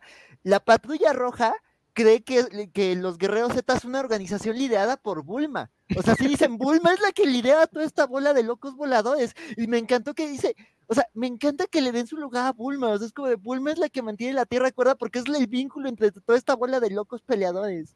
Sí, por- lo, lo que no es, lo que no está mal, porque le llegan a tocar un pelo a Bulma y desaparecen a la patrulla roja en menos de cinco segundos. Sí. Entonces, digo, lo malo es que también los fans se clavan nada más en Goku, que es el peor de los personajes. El papá ausente, el huevo.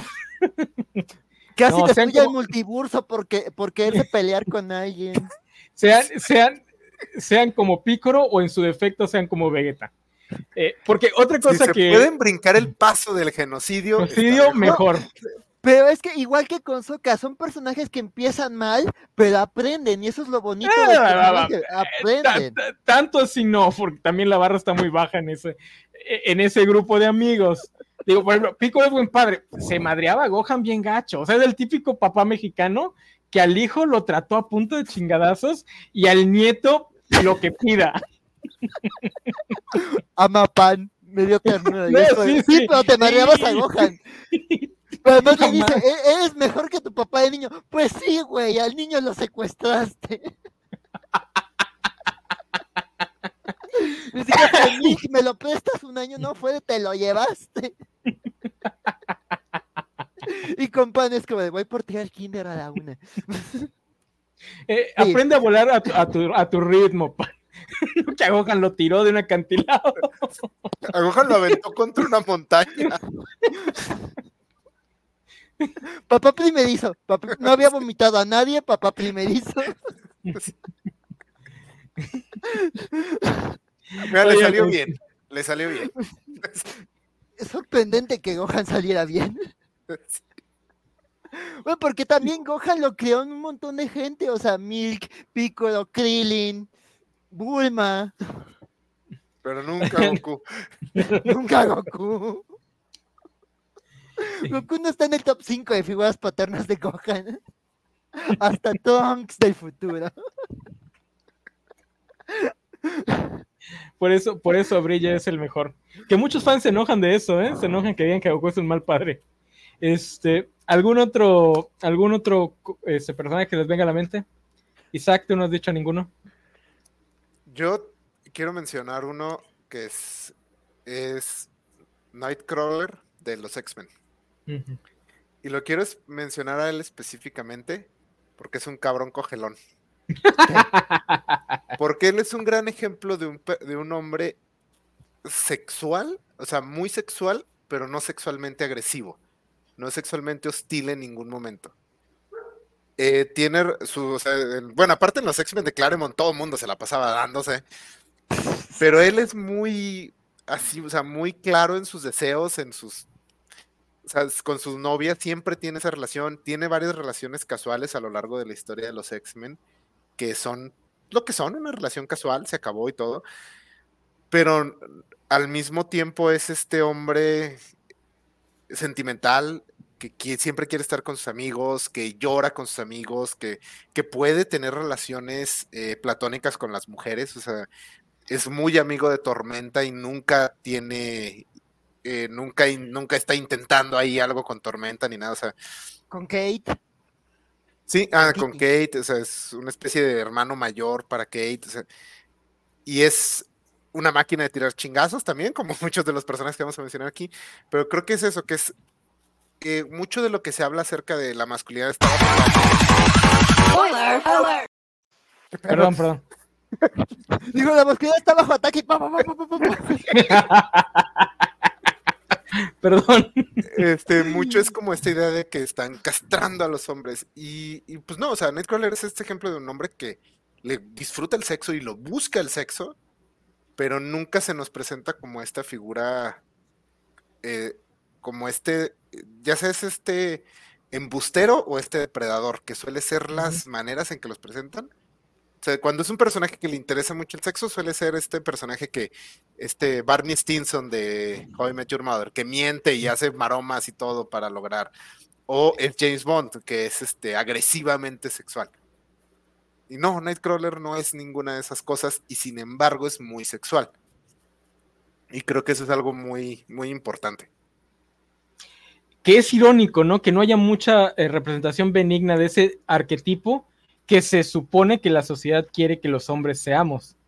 Porque de ahorita que estabas describiendo a Nightcrawler, estaba pensando, ¿por qué no vamos a considerar a Matt Murdock como un buen ejemplo? Y estaba Ah, diciendo, es que, puntualizar otra cosa de Nightcrawler. Ajá. Es católico, además, es lo más sorprendente. Ah, es católico. ah, igual digo, que Matt además-. Religioso. Pero- Ya, listo, pasa ese pero contraste con Matt. ¿por qué, ¿por qué Nightcrawler sí es una buena representación y Matt Murdock no? Y yo lo primero que se me viene a la mente ahorita que estaba diciendo es que Nightcrawler es sentimental, y yo iba a decir sentimental, no melodramático, porque Matt Murdock es melodramático. O sea, arruina, él es el que lleva los problemas a la relación, y eso no está chido.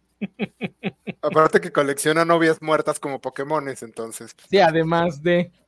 No, no, o sea, es toxísimo esa relación. Con cualquiera. No importa, no importa de qué novio estés hablando. Eh, Wolverine no. No. Wolverine, sí, en un periodo de tiempo, nada más. En el periodo de tiempo en el que lo escribió Chris Claremont, como del 100 hasta que lo sacaron de la franquicia. Porque en los primeros números sí era este hombre sexualmente agresivo en los primeros números. Ajá. Como que Chris Claremont estaba descubriendo cómo escribir este personaje, o sea, qué quería que fuera este personaje. Después sí lo convierte en este samurái eh, que es como una buena figura de... Es muy masculino, o sea, Wolverine es básicamente la masculinidad hecha persona. Y sí tiene esto que es como un maestro de, de las, ¿cómo se llama? Eh, de las chavitas en su vida, de Kate, de Jubilee. Y también en los cómics están prácticamente no existe todo este tema del triángulo amoroso que tiene con Cíclope y con Jean. En los cómics descubre que tiene sentimientos por Jean, se da cuenta que Jean quiere a Cíclope, se acabó. Él va y se consigue otra novia y quiere mucho a Jean y sigue con su vida. Después, invariablemente por el tipo de personaje que es Wolverine, se convirtió en macho tóxico porque es difícil que no lo sea. Es básicamente el póster de, de eso. Pero yo creo que como lo escribía Chris Claremont, era, porque aparte era este ejemplo de hombre solitario que lo que quiere es tener amigos, solo que no sabe cómo hacer amigos. Yo, igual pondría el de X-Men Evolution, que me gusta mucho el capítulo en el que introducen a X23, que es básicamente la base del Wolverine Papá Lobo para ser el, el Javier de su generación, versus el Cíclope, que es el Eric de su generación. Eh, es, es que es muy raro también buenos ejemplos de masculinidad no tóxica Casanova. Porque cómo le gusta a la más media pintar los dos ejemplos, los dos extremos. No se me ocurre ninguno. Digo, me imagino que, me imagino que en las, en las novelas coreanas habrá muchos, pero pues yo no veo novelas coreanas, entonces no. No sé. Porque es otra cosa, es otro problema con el que nos enfrentamos los hombres. La idea que nos meten de cómo ser atractivos para el sexo opuesto no tiene nada que ver con lo que el sexo opuesto está buscando. ¿O qué opinas, Sofía? Que ya me tengo que ir. Ah, Pero Es les voy a que- dejar una, una, una, un- una reflexión y ahí, ahí me la contestan, ahí luego lo veo. Este, Ajá. porque me, me estaba acordando mucho de este, estos posts que ya saben que hacen así, de que ah, este, dicen que los hombres, ¿qué? Que los, los hombres de antes no, eh, no tenían una buena masculinidad, algo así. Y ponen una imagen, ponen muchas imágenes de Seiya llorando y los caballeros del zodiaco llorando y cosas así. Entonces, ¿ustedes cómo ven esa representación en, en los caballeros del zodiaco? Y ya me voy. Eh, yo, yo creo que era buena, lo que pasa es que era, era, era, era buena, pero no, no intencionalmente.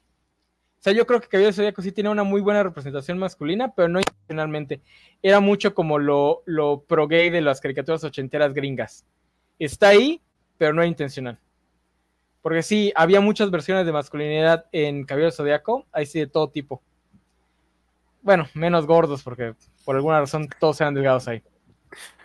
El- Y es que además yo creo que también sigue atravesando por el shonen, ¿no? Que es un producto Sí. justo dirigido para adolescentes, porque por ejemplo ahorita que, ay, qué mal que se fue, este, este, pues los caballeros del zodiaco sí presentaban hombres pelilargos que lloraban, pero al final era una serie de, pegarte en el pecho hasta que sangres, ¿no? Y cuidarte el corazón, este, partido a puñetazos, entonces sí, este, digo, tenía ahí sus cositas, ¿no? Y todo va de salvar a Saori, que es incapaz de cuidarse, este, pero pues por ejemplo también JoJo's nos presenta a hombres de manera muy distinta, pero también, o sea, las primeras temporadas, o sea, Joseph es un pésimo papá, este, eh, eh, este, Jonathan es el básico machote clásico, este, incluso yo creo que cuando los, nos presentan a los hombres más deconstruidos en, formas más adelante de la serie, o sea, Giorno Giovanna sí es, podrá ser muy queer, pero no deja de ser un mafioso italiano, ¿no? Que quiere controlar el narco en, en, en Nápoles, entonces, no sé, o sea, yo no los considero, o sea, creo que, creo que hay, hay unos experimentos de cómo se puede jugar con, con lo masculino,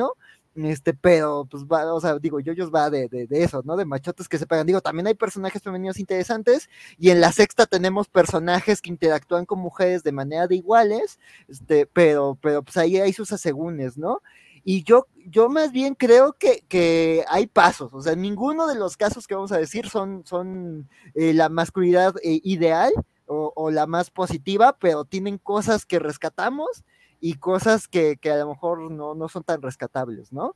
A mí, aunque el enano le choque Deku, yo creo que Deku es un caso muy interesante, este, porque incluso ahorita Tanjiro, que estaba viendo este, este, eh, que los mencionó Sofi, antes de entrar estaba viendo Demon Slayer, pero a mí me encanta Deku, porque de nuevo, toma tropos, de, o sea, My Hero Academia es Harry Potter más X-Men, este, pero, este, pero en Japón, este, pero justo, o sea, Deku empieza siendo un niño muy sensible, que llora por todo, pero que se preocupa por los demás de una manera peligrosa. Y a mí me gusta que el arco de, de, de, de Deku en My Hero Academia es, puedes cuidar a los demás, pero también preocúpate por tu integridad. O sea, sí, o sea, tienes que tener una conciencia del autocuidado. O sea, puedes ser un héroe, pero no puedes dejarte matar a la primera provocación y llorar no resuelve nada. Y ese es el viaje de Deku. Y al grado de que Deku después tiene su etapa edgy adolescente de voy a resolver todas chingadazos, y es más bien ahí cuando hace las paces con su bully. Este, entonces, y también el bully es un personaje asqueroso que Sophie y yo odiamos, pero va aprendiendo justo porque eh, la, la, la, serie va de deconstruir esas, esas nociones extremas de lo que es ser un, una persona que cuida a otros, ¿no? Alguien que lo da todo o alguien que cree que a todo se resuelve a puñetazos y ambos niños tienen que deconstruir esto. Entonces, a mí eso es algo que me parece como muy, muy valioso. Y de Tanjiro, que aunque pues, va, serie va de, de, de, de, decapitar cosas con una espada, es alguien que, que, se preocupa por el otro, ¿no? Y hay una, una, una búsqueda de la empatía con esa otra persona. O sea, no los perdona, porque al final mata demonios, pero sí dice, bueno, esta persona se convirtió en esta cosa tan peligrosa por una razón, ¿no? Digo, también todo está enmarcado en el Japón medieval, digo, en el Japón antes de la industrialización, entonces también hay cosas que dan mucho cringe, pero pues, de nuevo, ningún caso es el, ideal, pero es gente que está aprendiendo. ¿no? Ok, eh, dice Sofi que por favor digamos que ella piensa que Seiya es un sim de Saori. Muy cierto, y al parecer todos los caballeros de Pegaso simpean a, a Atena cada, cada 250 años. Este, Creo que el, el caso de los caballeros es, es una representación positiva, pero muy limitada. sí, O sea, sí lloras, pero lloras porque no eres lo bastante fuerte. Este, te enojas porque no eres lo bastante fuerte. O sea, es todo, porque como gira demasiado al- a la pelea, y a, pues, de hecho todo, ¿no? Prácticamente no anime vida de fuera de pelear. Sí, o Ajá. sea, no, entonces todo tiene, todos los sentimientos van en base a, o sea, estoy triste porque le pegaron a mi compa y estoy enojado porque me pegaron a mí. Y ahora les voy a pegar más fuerte yo. Entonces, no está mal. eh, creo que la- la- el modo de caram- camaradería que presenta los Caballeros del Zodiaco es bastante positivo. Y el hecho de que eh, esté Sean ahí y que Sean no sea este, víctima de burlas ni nada de ese tipo es también algo importante, pero ciertamente por la naturaleza de, de que las mujeres en esta serie son básicamente adornos, que todos tienen un interés romántico al que no le muestran nada de interés, pero que ahí siempre los está viendo con añoranza y esperanza. Eh, pues tiene sus limitaciones, pero sí creo que no está mal. No, porque además justo, o sea, de nuevo, ¿no? Es un anime en donde no- las mujeres pasan un segundo plano, salvo las que tienen máscaras, y bueno, y Saori, este, pero, pero ahí hay más amor masculino, ¿no? Porque me- acuerdo cuando se mueren lo- lo- los caballeros dorados en, en la saga de Hades, y todos están con el corazón roto de se murió mi mentor, o sea, todos perdieron a alguien y están así destrozados, ahí más bien es como un amor, hay más amor hacia, a- pues muy griego, ¿no? Muy, más amor al mentor que, que a la mujer, eso es muy griego. Hay más abrazos entre, de torsos desnudos entre hombres que entre, o, entre esos hombres y sus amores de, de la vida, sus supuestos amores eh, de vida. Se abrazan más entre ellos desnudos que con las mujeres que supuestamente aman. Bueno, Ah, que siempre y cuando estén muertas, porque Esmeralda. Sí, sube de categoría cuando muere. Sí, sí, sí. Ama- Pero-. Pero, pero, pero de esos romances que se parecen a tu hermano, mejor no hablemos. Este, y hablando, hablando de animes de esa, de esa época, Toxido Mask. como Peor. o sea, no más. pinche inútil. Pinche Es el que, es el Inútil que se. groomer. Oye, No. sí, lo, de- lo del groomer sí, lo del groomer sí no se lo pasamos, pero también esta idea de que es que tienes que ser el mejor y ya, así como si fuéramos un, este, un animal que tenemos que ser el más fuerte o el más vistoso para conseguir pareja. En las historias femeninas luego no se da así, porque Toxido más es un completo inútil, no hay ninguna razón para que sea el interés amoroso. Pero es el interés amoroso, literalmente es, lo único es estar ahí parado. Pero le ya. gusta Selena. Sí. Es Ajá, o sea, ya, es, ajá, es, ah, es tipo, es tipo Vegeta. ¿Para qué lo quiere? Pues para que esté parado junto a ella y ya. Eso es toda su La función. heroína necesita un hombre que se vea bonito. Se lo Ajá, merece. y ya. Eh, Porque especialmente estos grupos tipo Andu, de ahí sale lo de modo guerra. No, es que te tienes que poner mamado para atraer. No va a funcionar. No. ¿Saben quiénes son los únicos que sí tienen, que yo he visto muchas novias guapas, los hombres más fuertes del mundo, y no se, esos güeyes no se ven como Andrew Tate, esos güeyes se ven como un barril de, de cerveza con brazos. Pero yo nunca he visto a un güey con, con Andrew Tate que, que se junte con, con mujeres hermosas sin que les esté pagando. Pero bueno, ahorita que mencionaste Ah. lo de modo guerra, es porque parte del modo guerra es estar enfocado, concentrado. Y mucho de eso es este no dejarte distraer por las mujeres, extrañamente. Que, que sí me recuerda un poco a los caballeros del zodiaco en ese aspecto. Que es así como, no, tú tienes una misión y tu amiga Goku. de la infancia, novia rara, solo te va a distraer. Y, y luego, ¿por qué nos quedamos solos, gente? Eh, ju- Jugamos en, en contra. Este, ¿Algún otro personaje que se les ve? Es que la verdad no hay tantos y la vara está bajísima. Ah, mira, yo hice una lista y la verdad es que, eh, lo, digo, no es, no es exhaustiva y está como abierta al debate, pero lo que más encontré son como, como, como papás o gente aprendiendo, ¿no? Yo, por ejemplo, una que quería mencionar, porque si no aprovecho estos programas populares para hacerle comercial al programa menos visto de la covacha, pues ¿quién lo hace?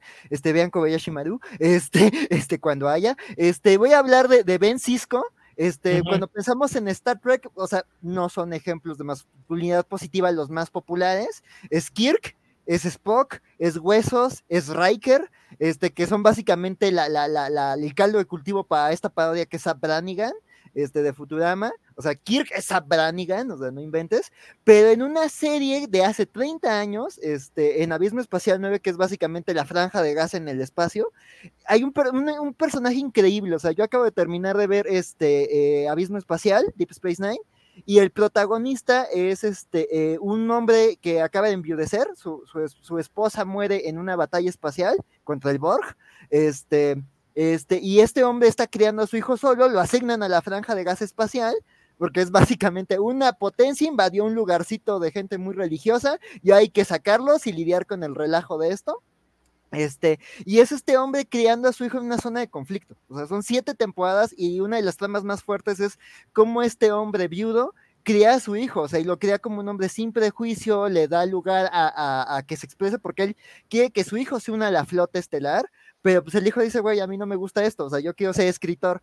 Entonces dice, bueno, respeto y sabes qué, un sueño, mi sueño frustrado era ser escritor, dedícate a lo que tú quieras, ¿no? O sea, le da consejos de, de, de, de, de- hay episodios que hablan de la vida amorosa del hijo y cómo el papá la tiene que respetar, cómo el hijo le ayuda al papá como a rehacer su vida después de quedar viudo. Entonces, eh, eh, la verdad es que muchos de los episodios más bonitos de esa serie son eh, la interacción este, entre este padre y este hijo, ¿no? Hay un episodio precioso que se llama Exploradores, que es básicamente la historia del Contiki, o sea, de un, gente haciendo una nave primitiva para probar que la gente del pasado eh, eh, tenía tecnología avanzada y podía hacer ciertas cosas, un padre y un hijo en la Contiki.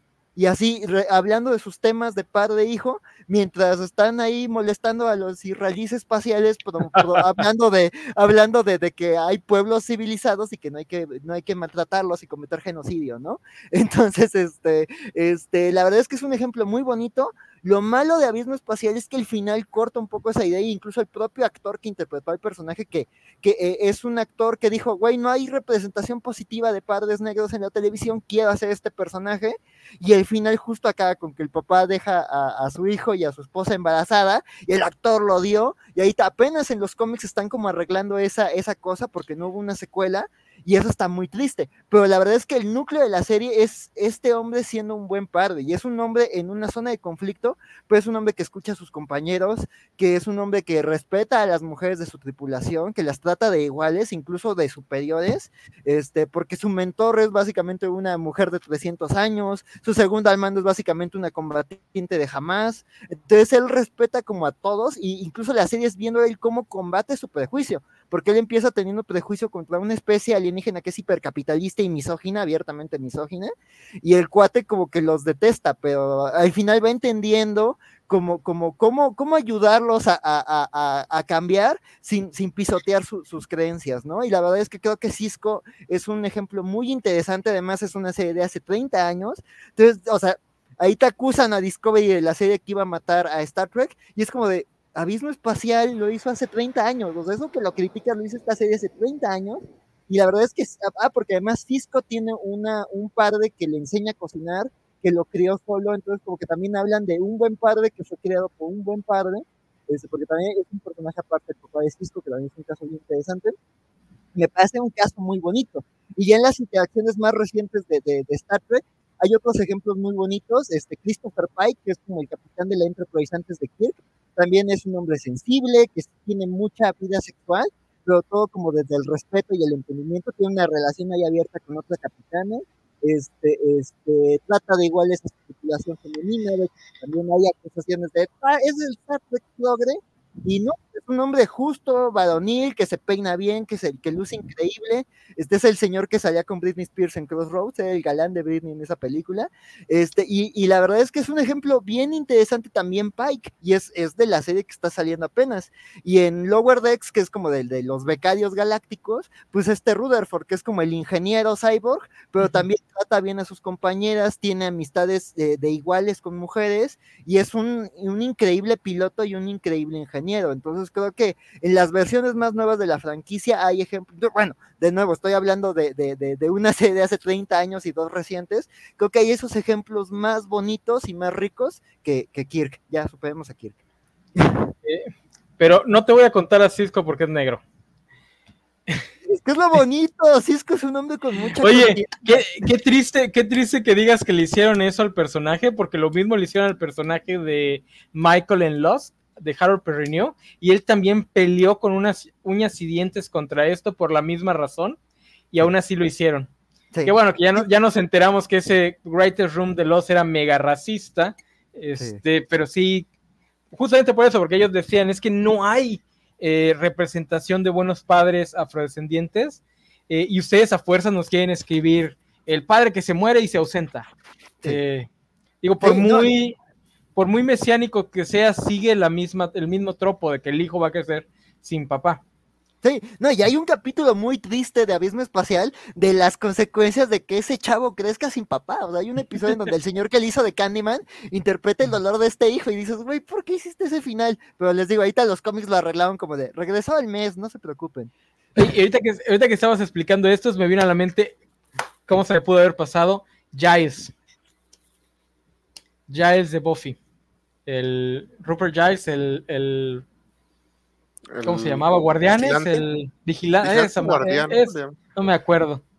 Eso, eso, que, que es este, es, es, un personaje, y para los que creen que estas malvadas feministas este, están en contra de la masculinidad, Giles es el personaje favorito de varios de los podcasts de feministas y mujeres este, LGBT de, eh, que recapitulan Buffy. O sea, es el, cuando les preguntan, un hombre este, no tóxico o casi no tóxico, Giles.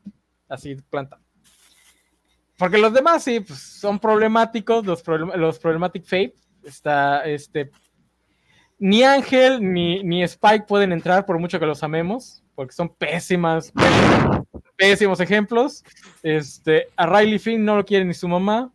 Este, a los demás personajes que son que o solo era tan interesante como un recorte de cartón? Es tan interesante como un recorte de cartón, entonces a veces es preferible lo tóxico. eh, tóxico llega, sería demasiado, aburrido para ser tóxico. Y pues todos los demás personajes básicamente son Joss Whedon, así que ahí nos metemos en problemas. Pero Rupert Giles sí, porque bastante masculino, sin necesidad de estar peleando todo el tiempo, porque es muy raro que Giles pelee obviamente sí se sabe defender y toda la cosa, no es un inútil como Wesley Wisdom Price, pero no es un guerrero. Eh, es intelectual, pero no es un ñoñazo, fue, fue este rockero en su juventud. Eh, le sabe dar su lugar a, las cazadoras, excepto a Faith, que nadie, na, na, nadie le ayudaba a esa pobre niña que vivía sola en un, en un motel. Este, entonces, un buen ejemplo. Ah, y además, este, tiene vida sexual activa para, para cringe del resto de la banda de Scoobies, que tienen que aceptar que un viejito de 40 años todavía tiene sexo. O de 50, no sé qué edad tenía Giles en la, en la historia. Isaac no se y te viene a la mente. con la mamá de Buffy. Ah, sí, en el, en, sí, sí, sí, es canon. Cuando lo hacen adolescentes. Cuando, cuando lo hacen adolescentes, sí. Lo hacen es... dos veces en una patrulla de policía.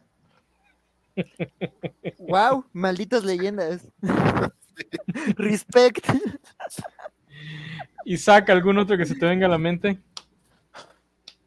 Pues creo que Avatar, la leyenda de Ang, está bastante lleno de este tipo de personajes, pero creo que todos estaremos de acuerdo en que en el tío Airo. Tío Airo. O sea, todos Digo, debemos aspirar algún día a ser el tío Airo. Sí, sí, a los que ya no nos da chance de ser cual, cualquiera de los otros jovencitos, debemos aspirar a ser el tío Airo. Sí. sí. Sí, sí, es el mejor. Y es el también porque es el caso de un, bueno, él yo lo conocemos en su etapa ya de buena persona, pero que sabemos que fue y lo mucho que le costó convertirse en en un buen hombre, en un buen padre, porque es básicamente el padre de Zuko. Y es, Pero pagó un costo muy alto. sí, Ajá. exactamente, tuvo que perder a su hijo para darse cuenta de que lo, de que era el camino equivocado el que estaba siguiendo. A la vez es una máquina de tirar chingadazos, pero que nunca quiere tirar chingadazos. O sea, que él prefiere servir té y estar contento y ser feliz. Pero si se ocupa, él le puede romper la madre a quien sea. Pero Sí. aún así es pícaro. Porque si lo ves, o sea, es coqueteando y cuando paralizan a la villana esta, sí. sí, se- sí, o sea, sí saca su provecho. O sea, no es, no, no es, no es Japosai, pero dice, disfrutemos el momento. Sí, no es eh, una figura mesiánica, digamos, o sea, no, tampoco se siente hombre, inalcanzable, por- o sea, si no es el, el maestro Shiru, por ejemplo, que es así esta Ah, figura sí. más allá de un hombre, no, este va, también hay un capítulo donde se intoxica con vallas, o no sé qué hace, o sea, no- No es infalible, Aira. exactamente. ¿Pondrías a Tenzin acá también? Es lo que estaba pensando. Como, como figura, como buena figura, pero falible, sí. Sí. Porque Tenzin lo intenta. O sea, sí tiene muchos errores, pero lo intenta. O sea, no son errores por negligencia, no son errores porque quiera, quiera hacer lo correcto, son errores porque pues todos somos falibles y pues, metemos la pata. Sí, especialmente como mentor para, para una avatar femenina, Tenzin es una buena figura. Que me acabo de enterar que su esposa es como 20 años menor que él. Este, pero bueno, no todos somos, no todos son perfectos. Sí, Este, Bueno, falible, ¿no? Podríamos poner en el tier falible, en la lista de Sí, tier. sí. sí. Ahí también pondría a Sahir. Este, si van a ser eh, un, un- un terrorista, sean como Sahir, por favor. Sí. Ese, ese grupo, ese grupo de amigos diversos, se llevan bien, se tratan bien.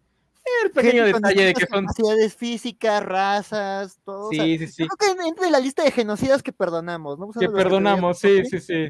Sí. No parece tener No. ningún tema de ego de andar con una mujer mucho más alta que él. Él, ándale, también, eso es muy importante.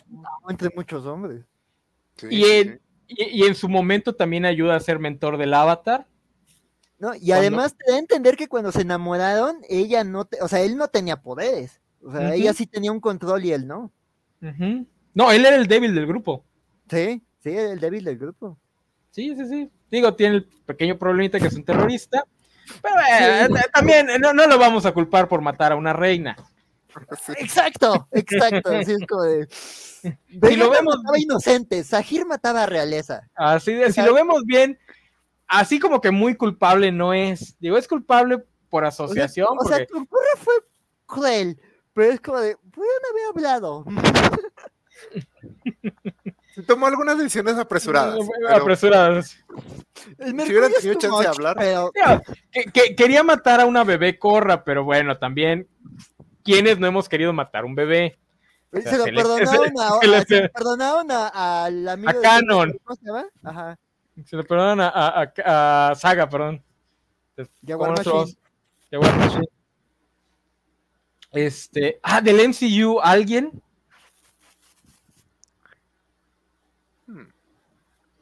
mm, Capitán América. Sería el único Capitán América y si acaso este El tema Black de la Panther. sobrina me da cringe. Es que, ajá, es que el Capitán América todavía. ajá. No, y a, y a mí no me gusta, y a mí no me gustan ese tipo de simpeos. Porque no se siente natural la relación. Este eh, Tachala, Tachala. Mm, Sí, creo que Sí, Mm, Es que creo que es casi todos los hombres del MCU, pero siento que los vemos en un marco tan limitado que es difícil.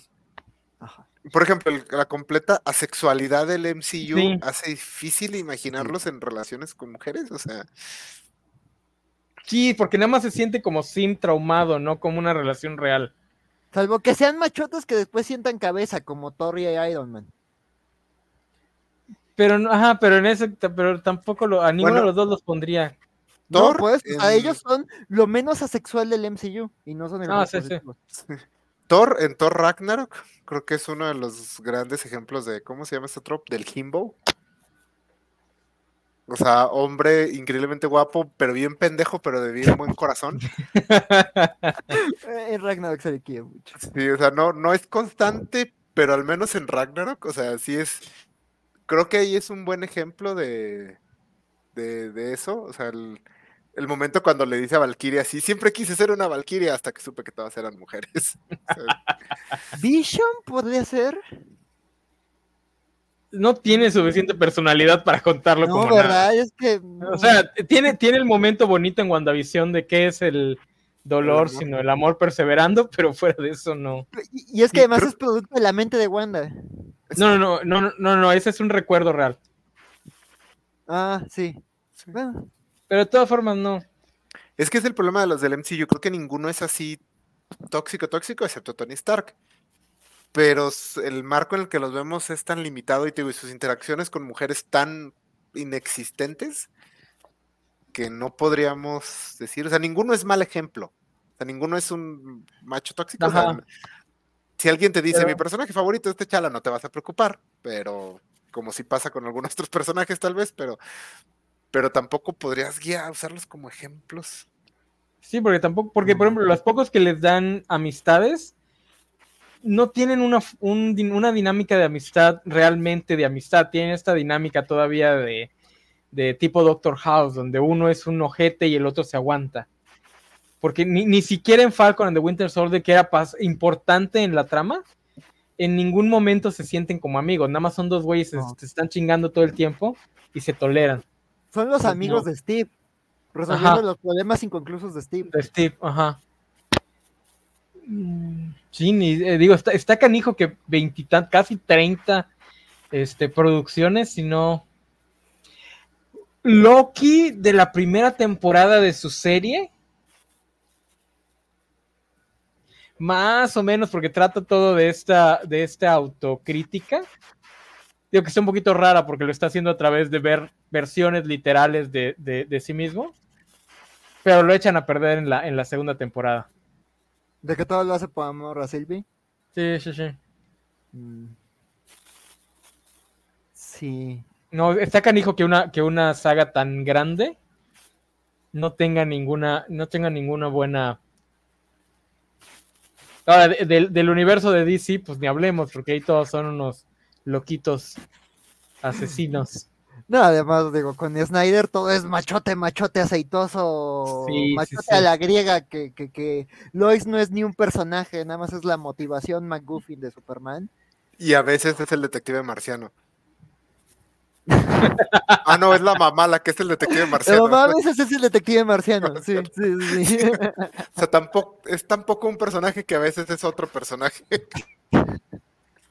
E incluso Flash, que sería como el la presentación de masculinidad eh, fuera de los estereotipos, tiene este momento súper raro con cuando rescata a Iris, que Mm. como que la, la acaricia así está, Sí. que está raro, o sea, está como creepy raro, así de que- Y luego ves que es Ezra Miller el que lo interpreta y todavía es más raro.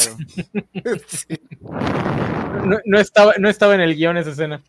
Este, Es como, Ezra, por favor, deja de dar cringe por tres segundos. por favor". Estamos trabajando. de, de la, de la saga de Harry Potter mejor ni hablamos. No, No, no. no. Ese No, está no nadie. No, no, no, es que ahí sí son tóxicos. Pero creo que los peores casos, bueno, porque hemos mencionado el caso de el tóxico que, que la historia sabe que lo es y tiene que cambiar o es parte de su falla y todo. Los peores casos son Sander de Buffy, donde es un Sí. personaje que cla- claramente está mal, pero la historia está muy seguro de que no está nada mal. Esos son lo- lo- los, los, los que hay que, de los que hay que- que cuidarse. Pues que son básicamente el self-insert de, de, De Whedon. de Joss Whedon. Eh, Híjole. Yo en, lo- yo en los cómics, pero eh, digo, haciendo acotaciones, ¿no? Porque de nuevo, cuando hablas de personajes de tanta historia, digo, ya hemos hecho esa acotación, ¿no? Como con Wolverine, de- depende de la etapa. Este, yo creo que Superman, o sea, ha tenido momentos en donde sí lo dices la damisela en rescate y ha habido etapas en donde era muy racista y muy misógino porque la edad de plata hizo cosas muy locas y el Estados Unidos de los años 50, pero en los cómics recientes, digo, hace muchos años cuando yo participaba en los cómics de la semana, este, y no cuando desaparecieron en parte por mi culpa, este, justo las etapas recientes de Superman, este, eh, creo que lo muestran ya como un hombre más positivo, ¿no? Como este, como este hombre mentor que sí eh, eh, tiene deseos, que sí busca este como como o sea que sí tiene deseos por por Lois pero que también busca dejar un buen ejemplo a las nuevas generaciones no mira aquí tengo mi mi mono del que yo llamo Superman en calzones que es el Superman de la saga de Warworth que que en la etapa de Phil Kennedy Johnson empieza con Superman justo dándose cuenta que su hijo ya es un adulto joven y como él cuestionándose eh, eh, las enseñanzas que le está dando su hijo, y a partir de ahí va una historia en donde Superman va a, un plan, a liberar el mundo guerra de Mongul, pero él se pone la consigna de no usar la espada para pelear, o sea, no va a matar a nadie, y de hecho su apodo en el campo de batalla es la espada que no sangra, este, porque él no tira golpes mortales, y justo, o sea, eh, él se junta con The Authority, o sea, justo Morrison lo junta con The Authority, Phil Kennedy Johnson retoma esa idea, y la idea es de Superman lleva a The Authority como para hacer lo que él no puede hacer, pero dice es que si llegamos a los chingadazos nunca vamos a liberar a esta gente. Esta gente está tan dominada y dañada psicológicamente que si no les enseñamos a que tienen que valerse por sí mismos y a creer en los valores de la justicia y la esperanza, nunca se van a liberar. Y justo eh, hace tan buen trabajo que termina adoptando a dos niños kryptonianos. Este, entonces, justo a mí se me hace una saga como muy bonita este, justo, porque además también digo, no sé qué opinará el enano, pero justo la saga termina, eh, ese arco termina con Lex matando a Manchester Black. Y Manchester dice, yo nunca estoy de acuerdo con Superman, detesto a Superman, pero vi cómo sus métodos funcionan en este contexto tan jodido. Y Superman tiene mi respeto y sabes qué, dedo de medio Lex Luthor y, y se muere de manera muy gloriosa Manchester Black, este, pero me gusta eso y además como que ya en las últimas partes de ese arco te muestran que Superman y Lois tienen una vida sexual, bueno, en varios números, de hecho, te muestra a Superman como un ser sexual que tiene fetiches y que, que además Lois es la que manda en esa relación, o sea, en los fetiches Lois manda. Y, Superman es un bottom. Superman es un bottom y Superman está bien con eso.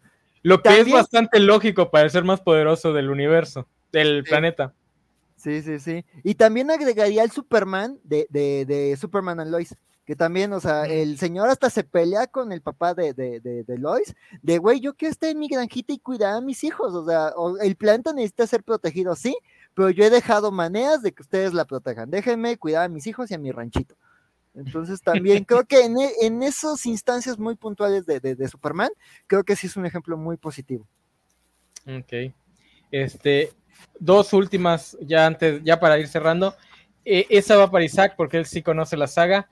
De Fierce Law, ¿sacarías algún buen eh, algún buen personaje masculino de la saga de la primera ley? La mitad de Logan. Logan cuando no está deschavetado es bastante buen personaje, bastante... Lo malo es que luego se deschaveta y pues, pues ahí se acabó la, el buen ejemplo a seguir. Digo, porque también está, está, Wes, pero el problema es que Wes de repente se enoja y se madre a su hermana. Este, Glotka, pero es un torturador, entonces pues no. Sí hay, esa saga sí tiene un personaje, pero no te lo puedo decir porque es spoiler de los libros que, vienen. Glotka se me hace interesante que es el... O sea, nunca lo hubiera pensado porque es un torturador. Pero, por ejemplo, es el único personaje que aborda a las mujeres como iguales. O sea, por eso es que conecta con la hermana de Wes, que es que la aborda no como una princesa o como una mujer que hay que rescatar o como simplemente la aborda como otra persona que también está dañada, está pasando por cosas feas y vamos a platicar con ella de uno a uno. O sea, casarse con ella es la cosa más bonita que pasa creo que en toda esa maldita saga. Pero creo que en ese lado es positivo el que él sí busca, ve a las mujeres mucho como otras personas con necesidad de sentimientos, todo, que a veces explota esas necesidades y sentimientos para su beneficio, pero es más bien el contexto, o sea, seguramente ese Glotka en un contexto más amable sería buen protagonista de K-drama o algo así. de hecho, ya hablando en serio, ahorita que mencionas eso, toda la historia va de eso. O sea, todos los personajes podrían ser buenas personas, pero en el contexto en el que, viven no, simplemente no se va a dar. Porque, por ejemplo, Luthar, que es un asno, pues, tiene bastante capacidad de, mejorar como persona y lo hace siempre y cuando su contexto se lo permite. En el momento en el que lo regresan a su contexto original, vuelve a ser el, el mismo imbécil. Eh, hay otro personaje que me gusta mucho, el, y ese no es spoiler, el otro mago que salva a Monstra, Murcato, que realmente lo, la, todo el tiempo lo seguimos sin saber quién es, pero pues ya en retrospectiva es también un buen personaje, que además está casado con, con Vitari.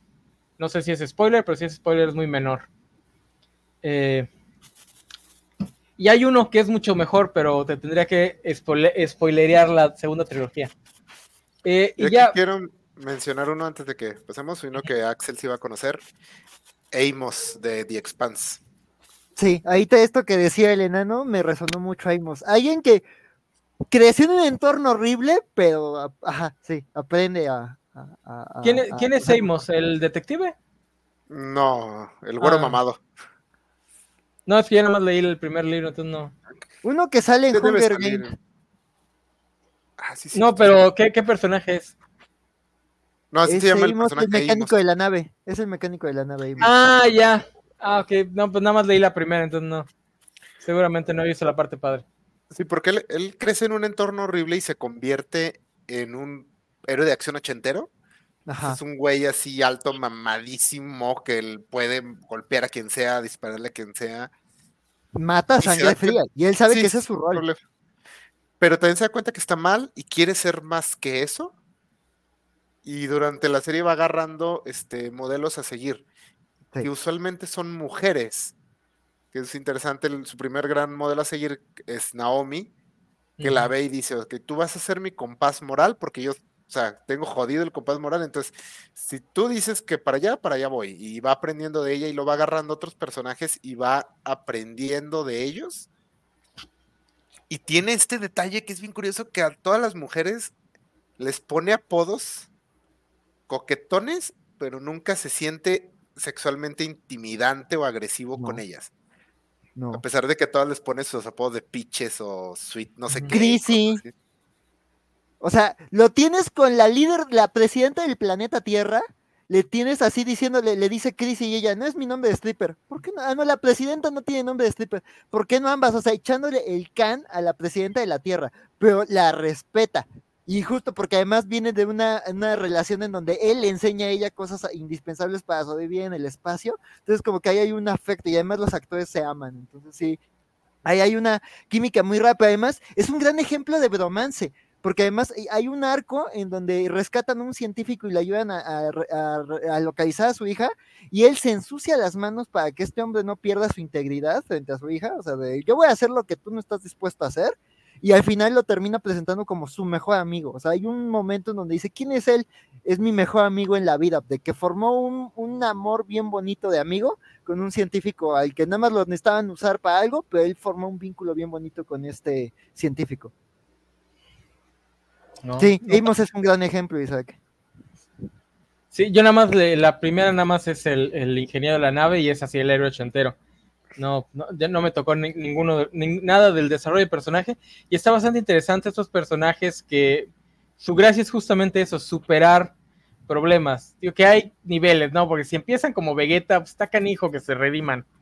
Eh, pero si empiezan como el tío Airo, pues sí está muy, o como Zuko, pues está muy padre. Lástima que se fue Sophie y no se me acordó cuando estaba aquí. Pero en los podcasts de, de recapitul recapitulación de Buffy que escucho, especialmente de Buffering, hicieron un desglose del personaje de Spike y por qué lo defiende, ella siendo feminista, LGBT y la fregada, por qué defienden más a Spike que, por ejemplo, a Sander o a Riley, etcétera, etcétera. Y es básicamente por esta postura, su, su postura antipunitivista, que va más de corregir tus errores que castigar los errores. Y lo estoy reduciendo muchísimo, son horas y horas de explicación básicamente Spike es eso, es un personaje que aprende, realmente aprende que lo que hacía estaba mal y se esfuerza, una temporada nada más, pero realmente se esfuerza por ser una mejor persona. No necesariamente lo logra, pero lo especialmente si lo comparan con Ángel, porque ellas dicen, es que si tú comparas al Spike con Alma, con Angelus, ves la diferencia entre un personaje que realmente está haciendo el esfuerzo y un güey melodramático que nada más se pone a chillar. Y decía, ay, cómo sufro por tener un alma. Eh, y eso me pareció muy interesante y me, me, acordé cuando lo escuché, me acordé que Sophie también es este, antipunitivista y se lo iba a comentar en vivo, pero se me olvidó.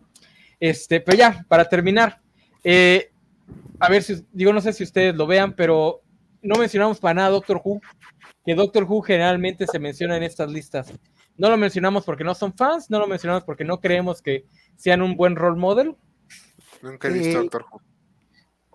Yo sí soy fan, la verdad es que se me fue, este tenía otros ejemplos antes, pero yo creo que, de, o sea, digo, de nuevo, depende de la etapa, yo creo que no he visto las versiones clásicas, que creo que no lean tan, tan, tanto, pero yo creo que las versiones actuales sí, o sea, décimo y onceavo, o sea, digo, también tienen el tema de que el doctor sí es la peor persona eh, con sus compañeros y luego terminan ahí teniendo finales horribles, este, y que su, sus compañeros usualmente son mujeres jóvenes, pero yo creo que sí hay un trato de iguales con, con distintos tipos de personas, ¿no? Este, décimo, pues sí tiene eh, este Décimo un poquito no, sí es un poquito más fútbol, porque se enamora de su primer companion, la segunda como que la usa mucho porque ella está enamorada de él, pero no es recíproco, y ya con quien tiene una relación muy sana es con Donna, que digo, lo recuperaron para el catorceavo doctor, este David Tennant en los especiales, que ahí sí ya es este doctor de, de, la etapa de Donna, que es más bien el que trata a Donna como una hermana, y es como este hombre que está corrigiendo los errores de su vida.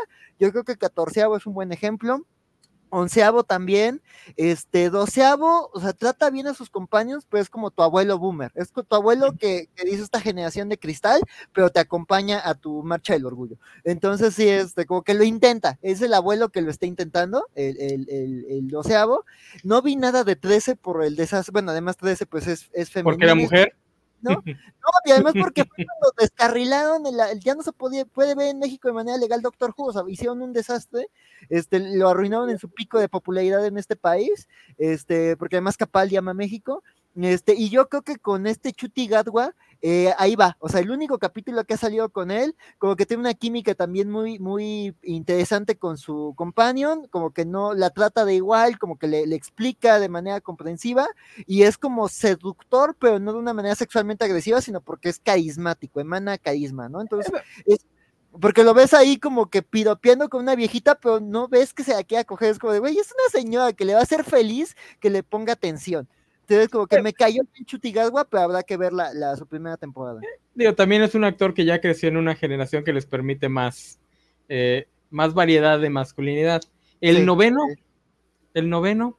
Es que el, el, noveno yo creo que también lo intenta. O sea, está como con, esto es como tu veterano de guerra que lo intenta, porque él sí tiene, es que es la única companion que le conocemos en la serie, porque digo, tiene novelas y más, es Rose, y si hay un romance como muy claro, sí la trata de iguales, pero también la pendeja mucho. Entonces, como mm. que él sí trata a todos de tontos, como este, es que yo vengo de una guerra, todos son tontos menos yo. Entonces, sí es, es, o sea, aprende y también, pero digamos que como que el aprendizaje lo capitaliza a 10. Entonces, sí, como okay. que, como en muchas cosas de 9, no terminaste de ver ese potencial por el tema del actor que se salió. Sí, sí, sí. Entonces, sí, este, o sea, tiene potencial, pero yo lo dejo como en, en, en Boomer que lo intenta junto con, con 13, eh, es, digo, junto con 12. Y ya nada más rápido, otros dos que quería mencionar, este Deeper Pines de Gravity Falls, que es un niño de 11 años que justo está aprendiendo cómo, cómo, cómo esta masculinidad sana, que hay un capítulo de eso con minotauros y osos de muchas cabezas, este, y, y, Bandit, el papá de Bluey, que ya todos lo están, hay un montón de memes de, de Bandit está poniendo estándares imposibles de paternidad y masculinidad. Entonces he visto esos memes. De pero, pero, pero Sofía tiene un problema con esa serie, ¿no? Porque maltratan mucho a ese papá. Me se deja hacer muchas cosas, o sea, también no es realista, o sea, ¿qué papá pasa tanto tiempo con los hijos para que le hagan eso? O sea, pero es como de aguanta todo, es sabio, o sea, yo he visto muy poquito Blue y no aguanté porque fue como de, güey, esta es la utopía, o sea, sí, no, o sea, y hay gente diciendo, mis niños esperan cosas imposibles de mí por ese maldito perro. Mejor que esperen algo como Doofenshmirtz, que también es un buen padre. Es cierto. Doomfist. Y lo intenta. La hija es complicada, pero lo intenta. Digo, creo que, creo que al final los, los mejores ejemplos son los personajes que lo intentan. No necesariamente que sean este, perfectos, sino que ves que realmente lo intentan. Porque pues, al final en la vida real nadie va a ser perfecto. No. Va- vamos a meter la pata. Entonces, sin ningún ejemplo más, digo, se nos han de haber quedado ahí en el tintero varios, pero pues ahorita no. No, por más que lo intenté, no puedo acordarme ningún ejemplo de, de literatura. Digo, también a mí me gusta eh, ver pura este, cosa horrible, entonces, pues, eh, está canijo. Eh, Canción de Fuego y Hielo no hay nadie, ¿no? Sí. No, no, no, no. No, porque Ned Stark es un mal padre. O sea, es, para mí esa es la intención de, Ned, de, de la, de la obra. Este, híjole, los, los, literalmente los Lannister son una familia traumada por un pésimo padre. Barristan Selmy es un, es un simp asqueroso. Llora Mormon en, en, la, en, la, en las novelas no es tan carismático, en las novelas es más creepy. Jon Snow podría ser, pero como todavía está chavito, todavía no termina de crecer como para ser un modelo. Él, como que él sí podría, si aprende de los errores de, lo- de los anteriores. No, no, ninguno. Robert Baratheon. no, ninguno, ninguno, ninguno. Maestro Aemon, si quieren ser un viejito sabio. Y ya. Pero bueno, vamos a dejarla ahí. Este, pues ya vieron algunos ejemplos. Hay que buscar más, hay que pedir más ejemplos de buena masculinidad, porque también. Que entiendo que a, nos, a, María nos gusta ver madrazos y ver a gente sufriendo. Ah, Vander. Vander de, de Arkane. Bander. E Bander da incluso- madrazos. E incluso Cisco. Digo, es una persona horrible, pero fue un buen padre en lo que No, cabe. y, y además su secuaz es mujer. O sea, la trata, o sea, es un jefe culero, pero, pero, o sea, de nuevo, se- es un terrorista que se junta con gente diversa. Un No, poquito como todos sus, sus defectos, todas las cosas malas que hace, ninguna es machismo tóxico. Ajá. No es es una- capacitista tampoco, igual que Sahir. No, Sí, y no, sea, lo último, una- lo último que le dice a su hija es, tú estás bien como estás, no dejes que te cambien. Obviamente en el contexto es lo peor que le podían decir, Sí, sí, sí. pero sí. Lee la pero habitación, la- chico. la, la- la intención es lo que cuenta. Digo, en el contexto es lo que produce que vaya y cometa un genocidio que va a llevar a la ciudad, A una guerra. pero el contexto está bien bonito. Eh, Sí, Este, sí. O sea, yo podría más a Vander y al, y al como al mentor de Echo también. O sea, digo, lo conocimos poco, pero, pero, pero sí, pero, pero Vander es, digo, sí es complicado, pero Vander sí, Vander es un gran ejemplo. Y también él no, él no dudaba en dar golpes. Y fue un líder revolucionario que además se vuelve un buen mentor por aprender de sus errores. Esas niñas son el vamos a corregir lo que causó que provoqué que maté un, matara un montón de gente. sí, sí, sí. Pues bueno, ahí está, los dejamos con esa pregunta. ¿Cisco es un buen, es un buen rol masculino? ¿Un rol model masculino? Yo digo que sí. Sofi, Este- queremos saber tu, tu respuesta. Y gente, en la cajita de los comentarios. Sí, por favor. Yo digo que sí. Este, gracias, Axel. Espero que estés aquí la próxima semana, porque vamos a seguir hablando de hombres, pero ahora vamos a hablar, este, de hombres. No, vamos a seguir hablando de hombres musculosos, aceitados. eh, porque vamos a hablar de en calzones, porque vamos a hablar de He-Man y los amos del universo. Se acaba de estrenar la nueva serie.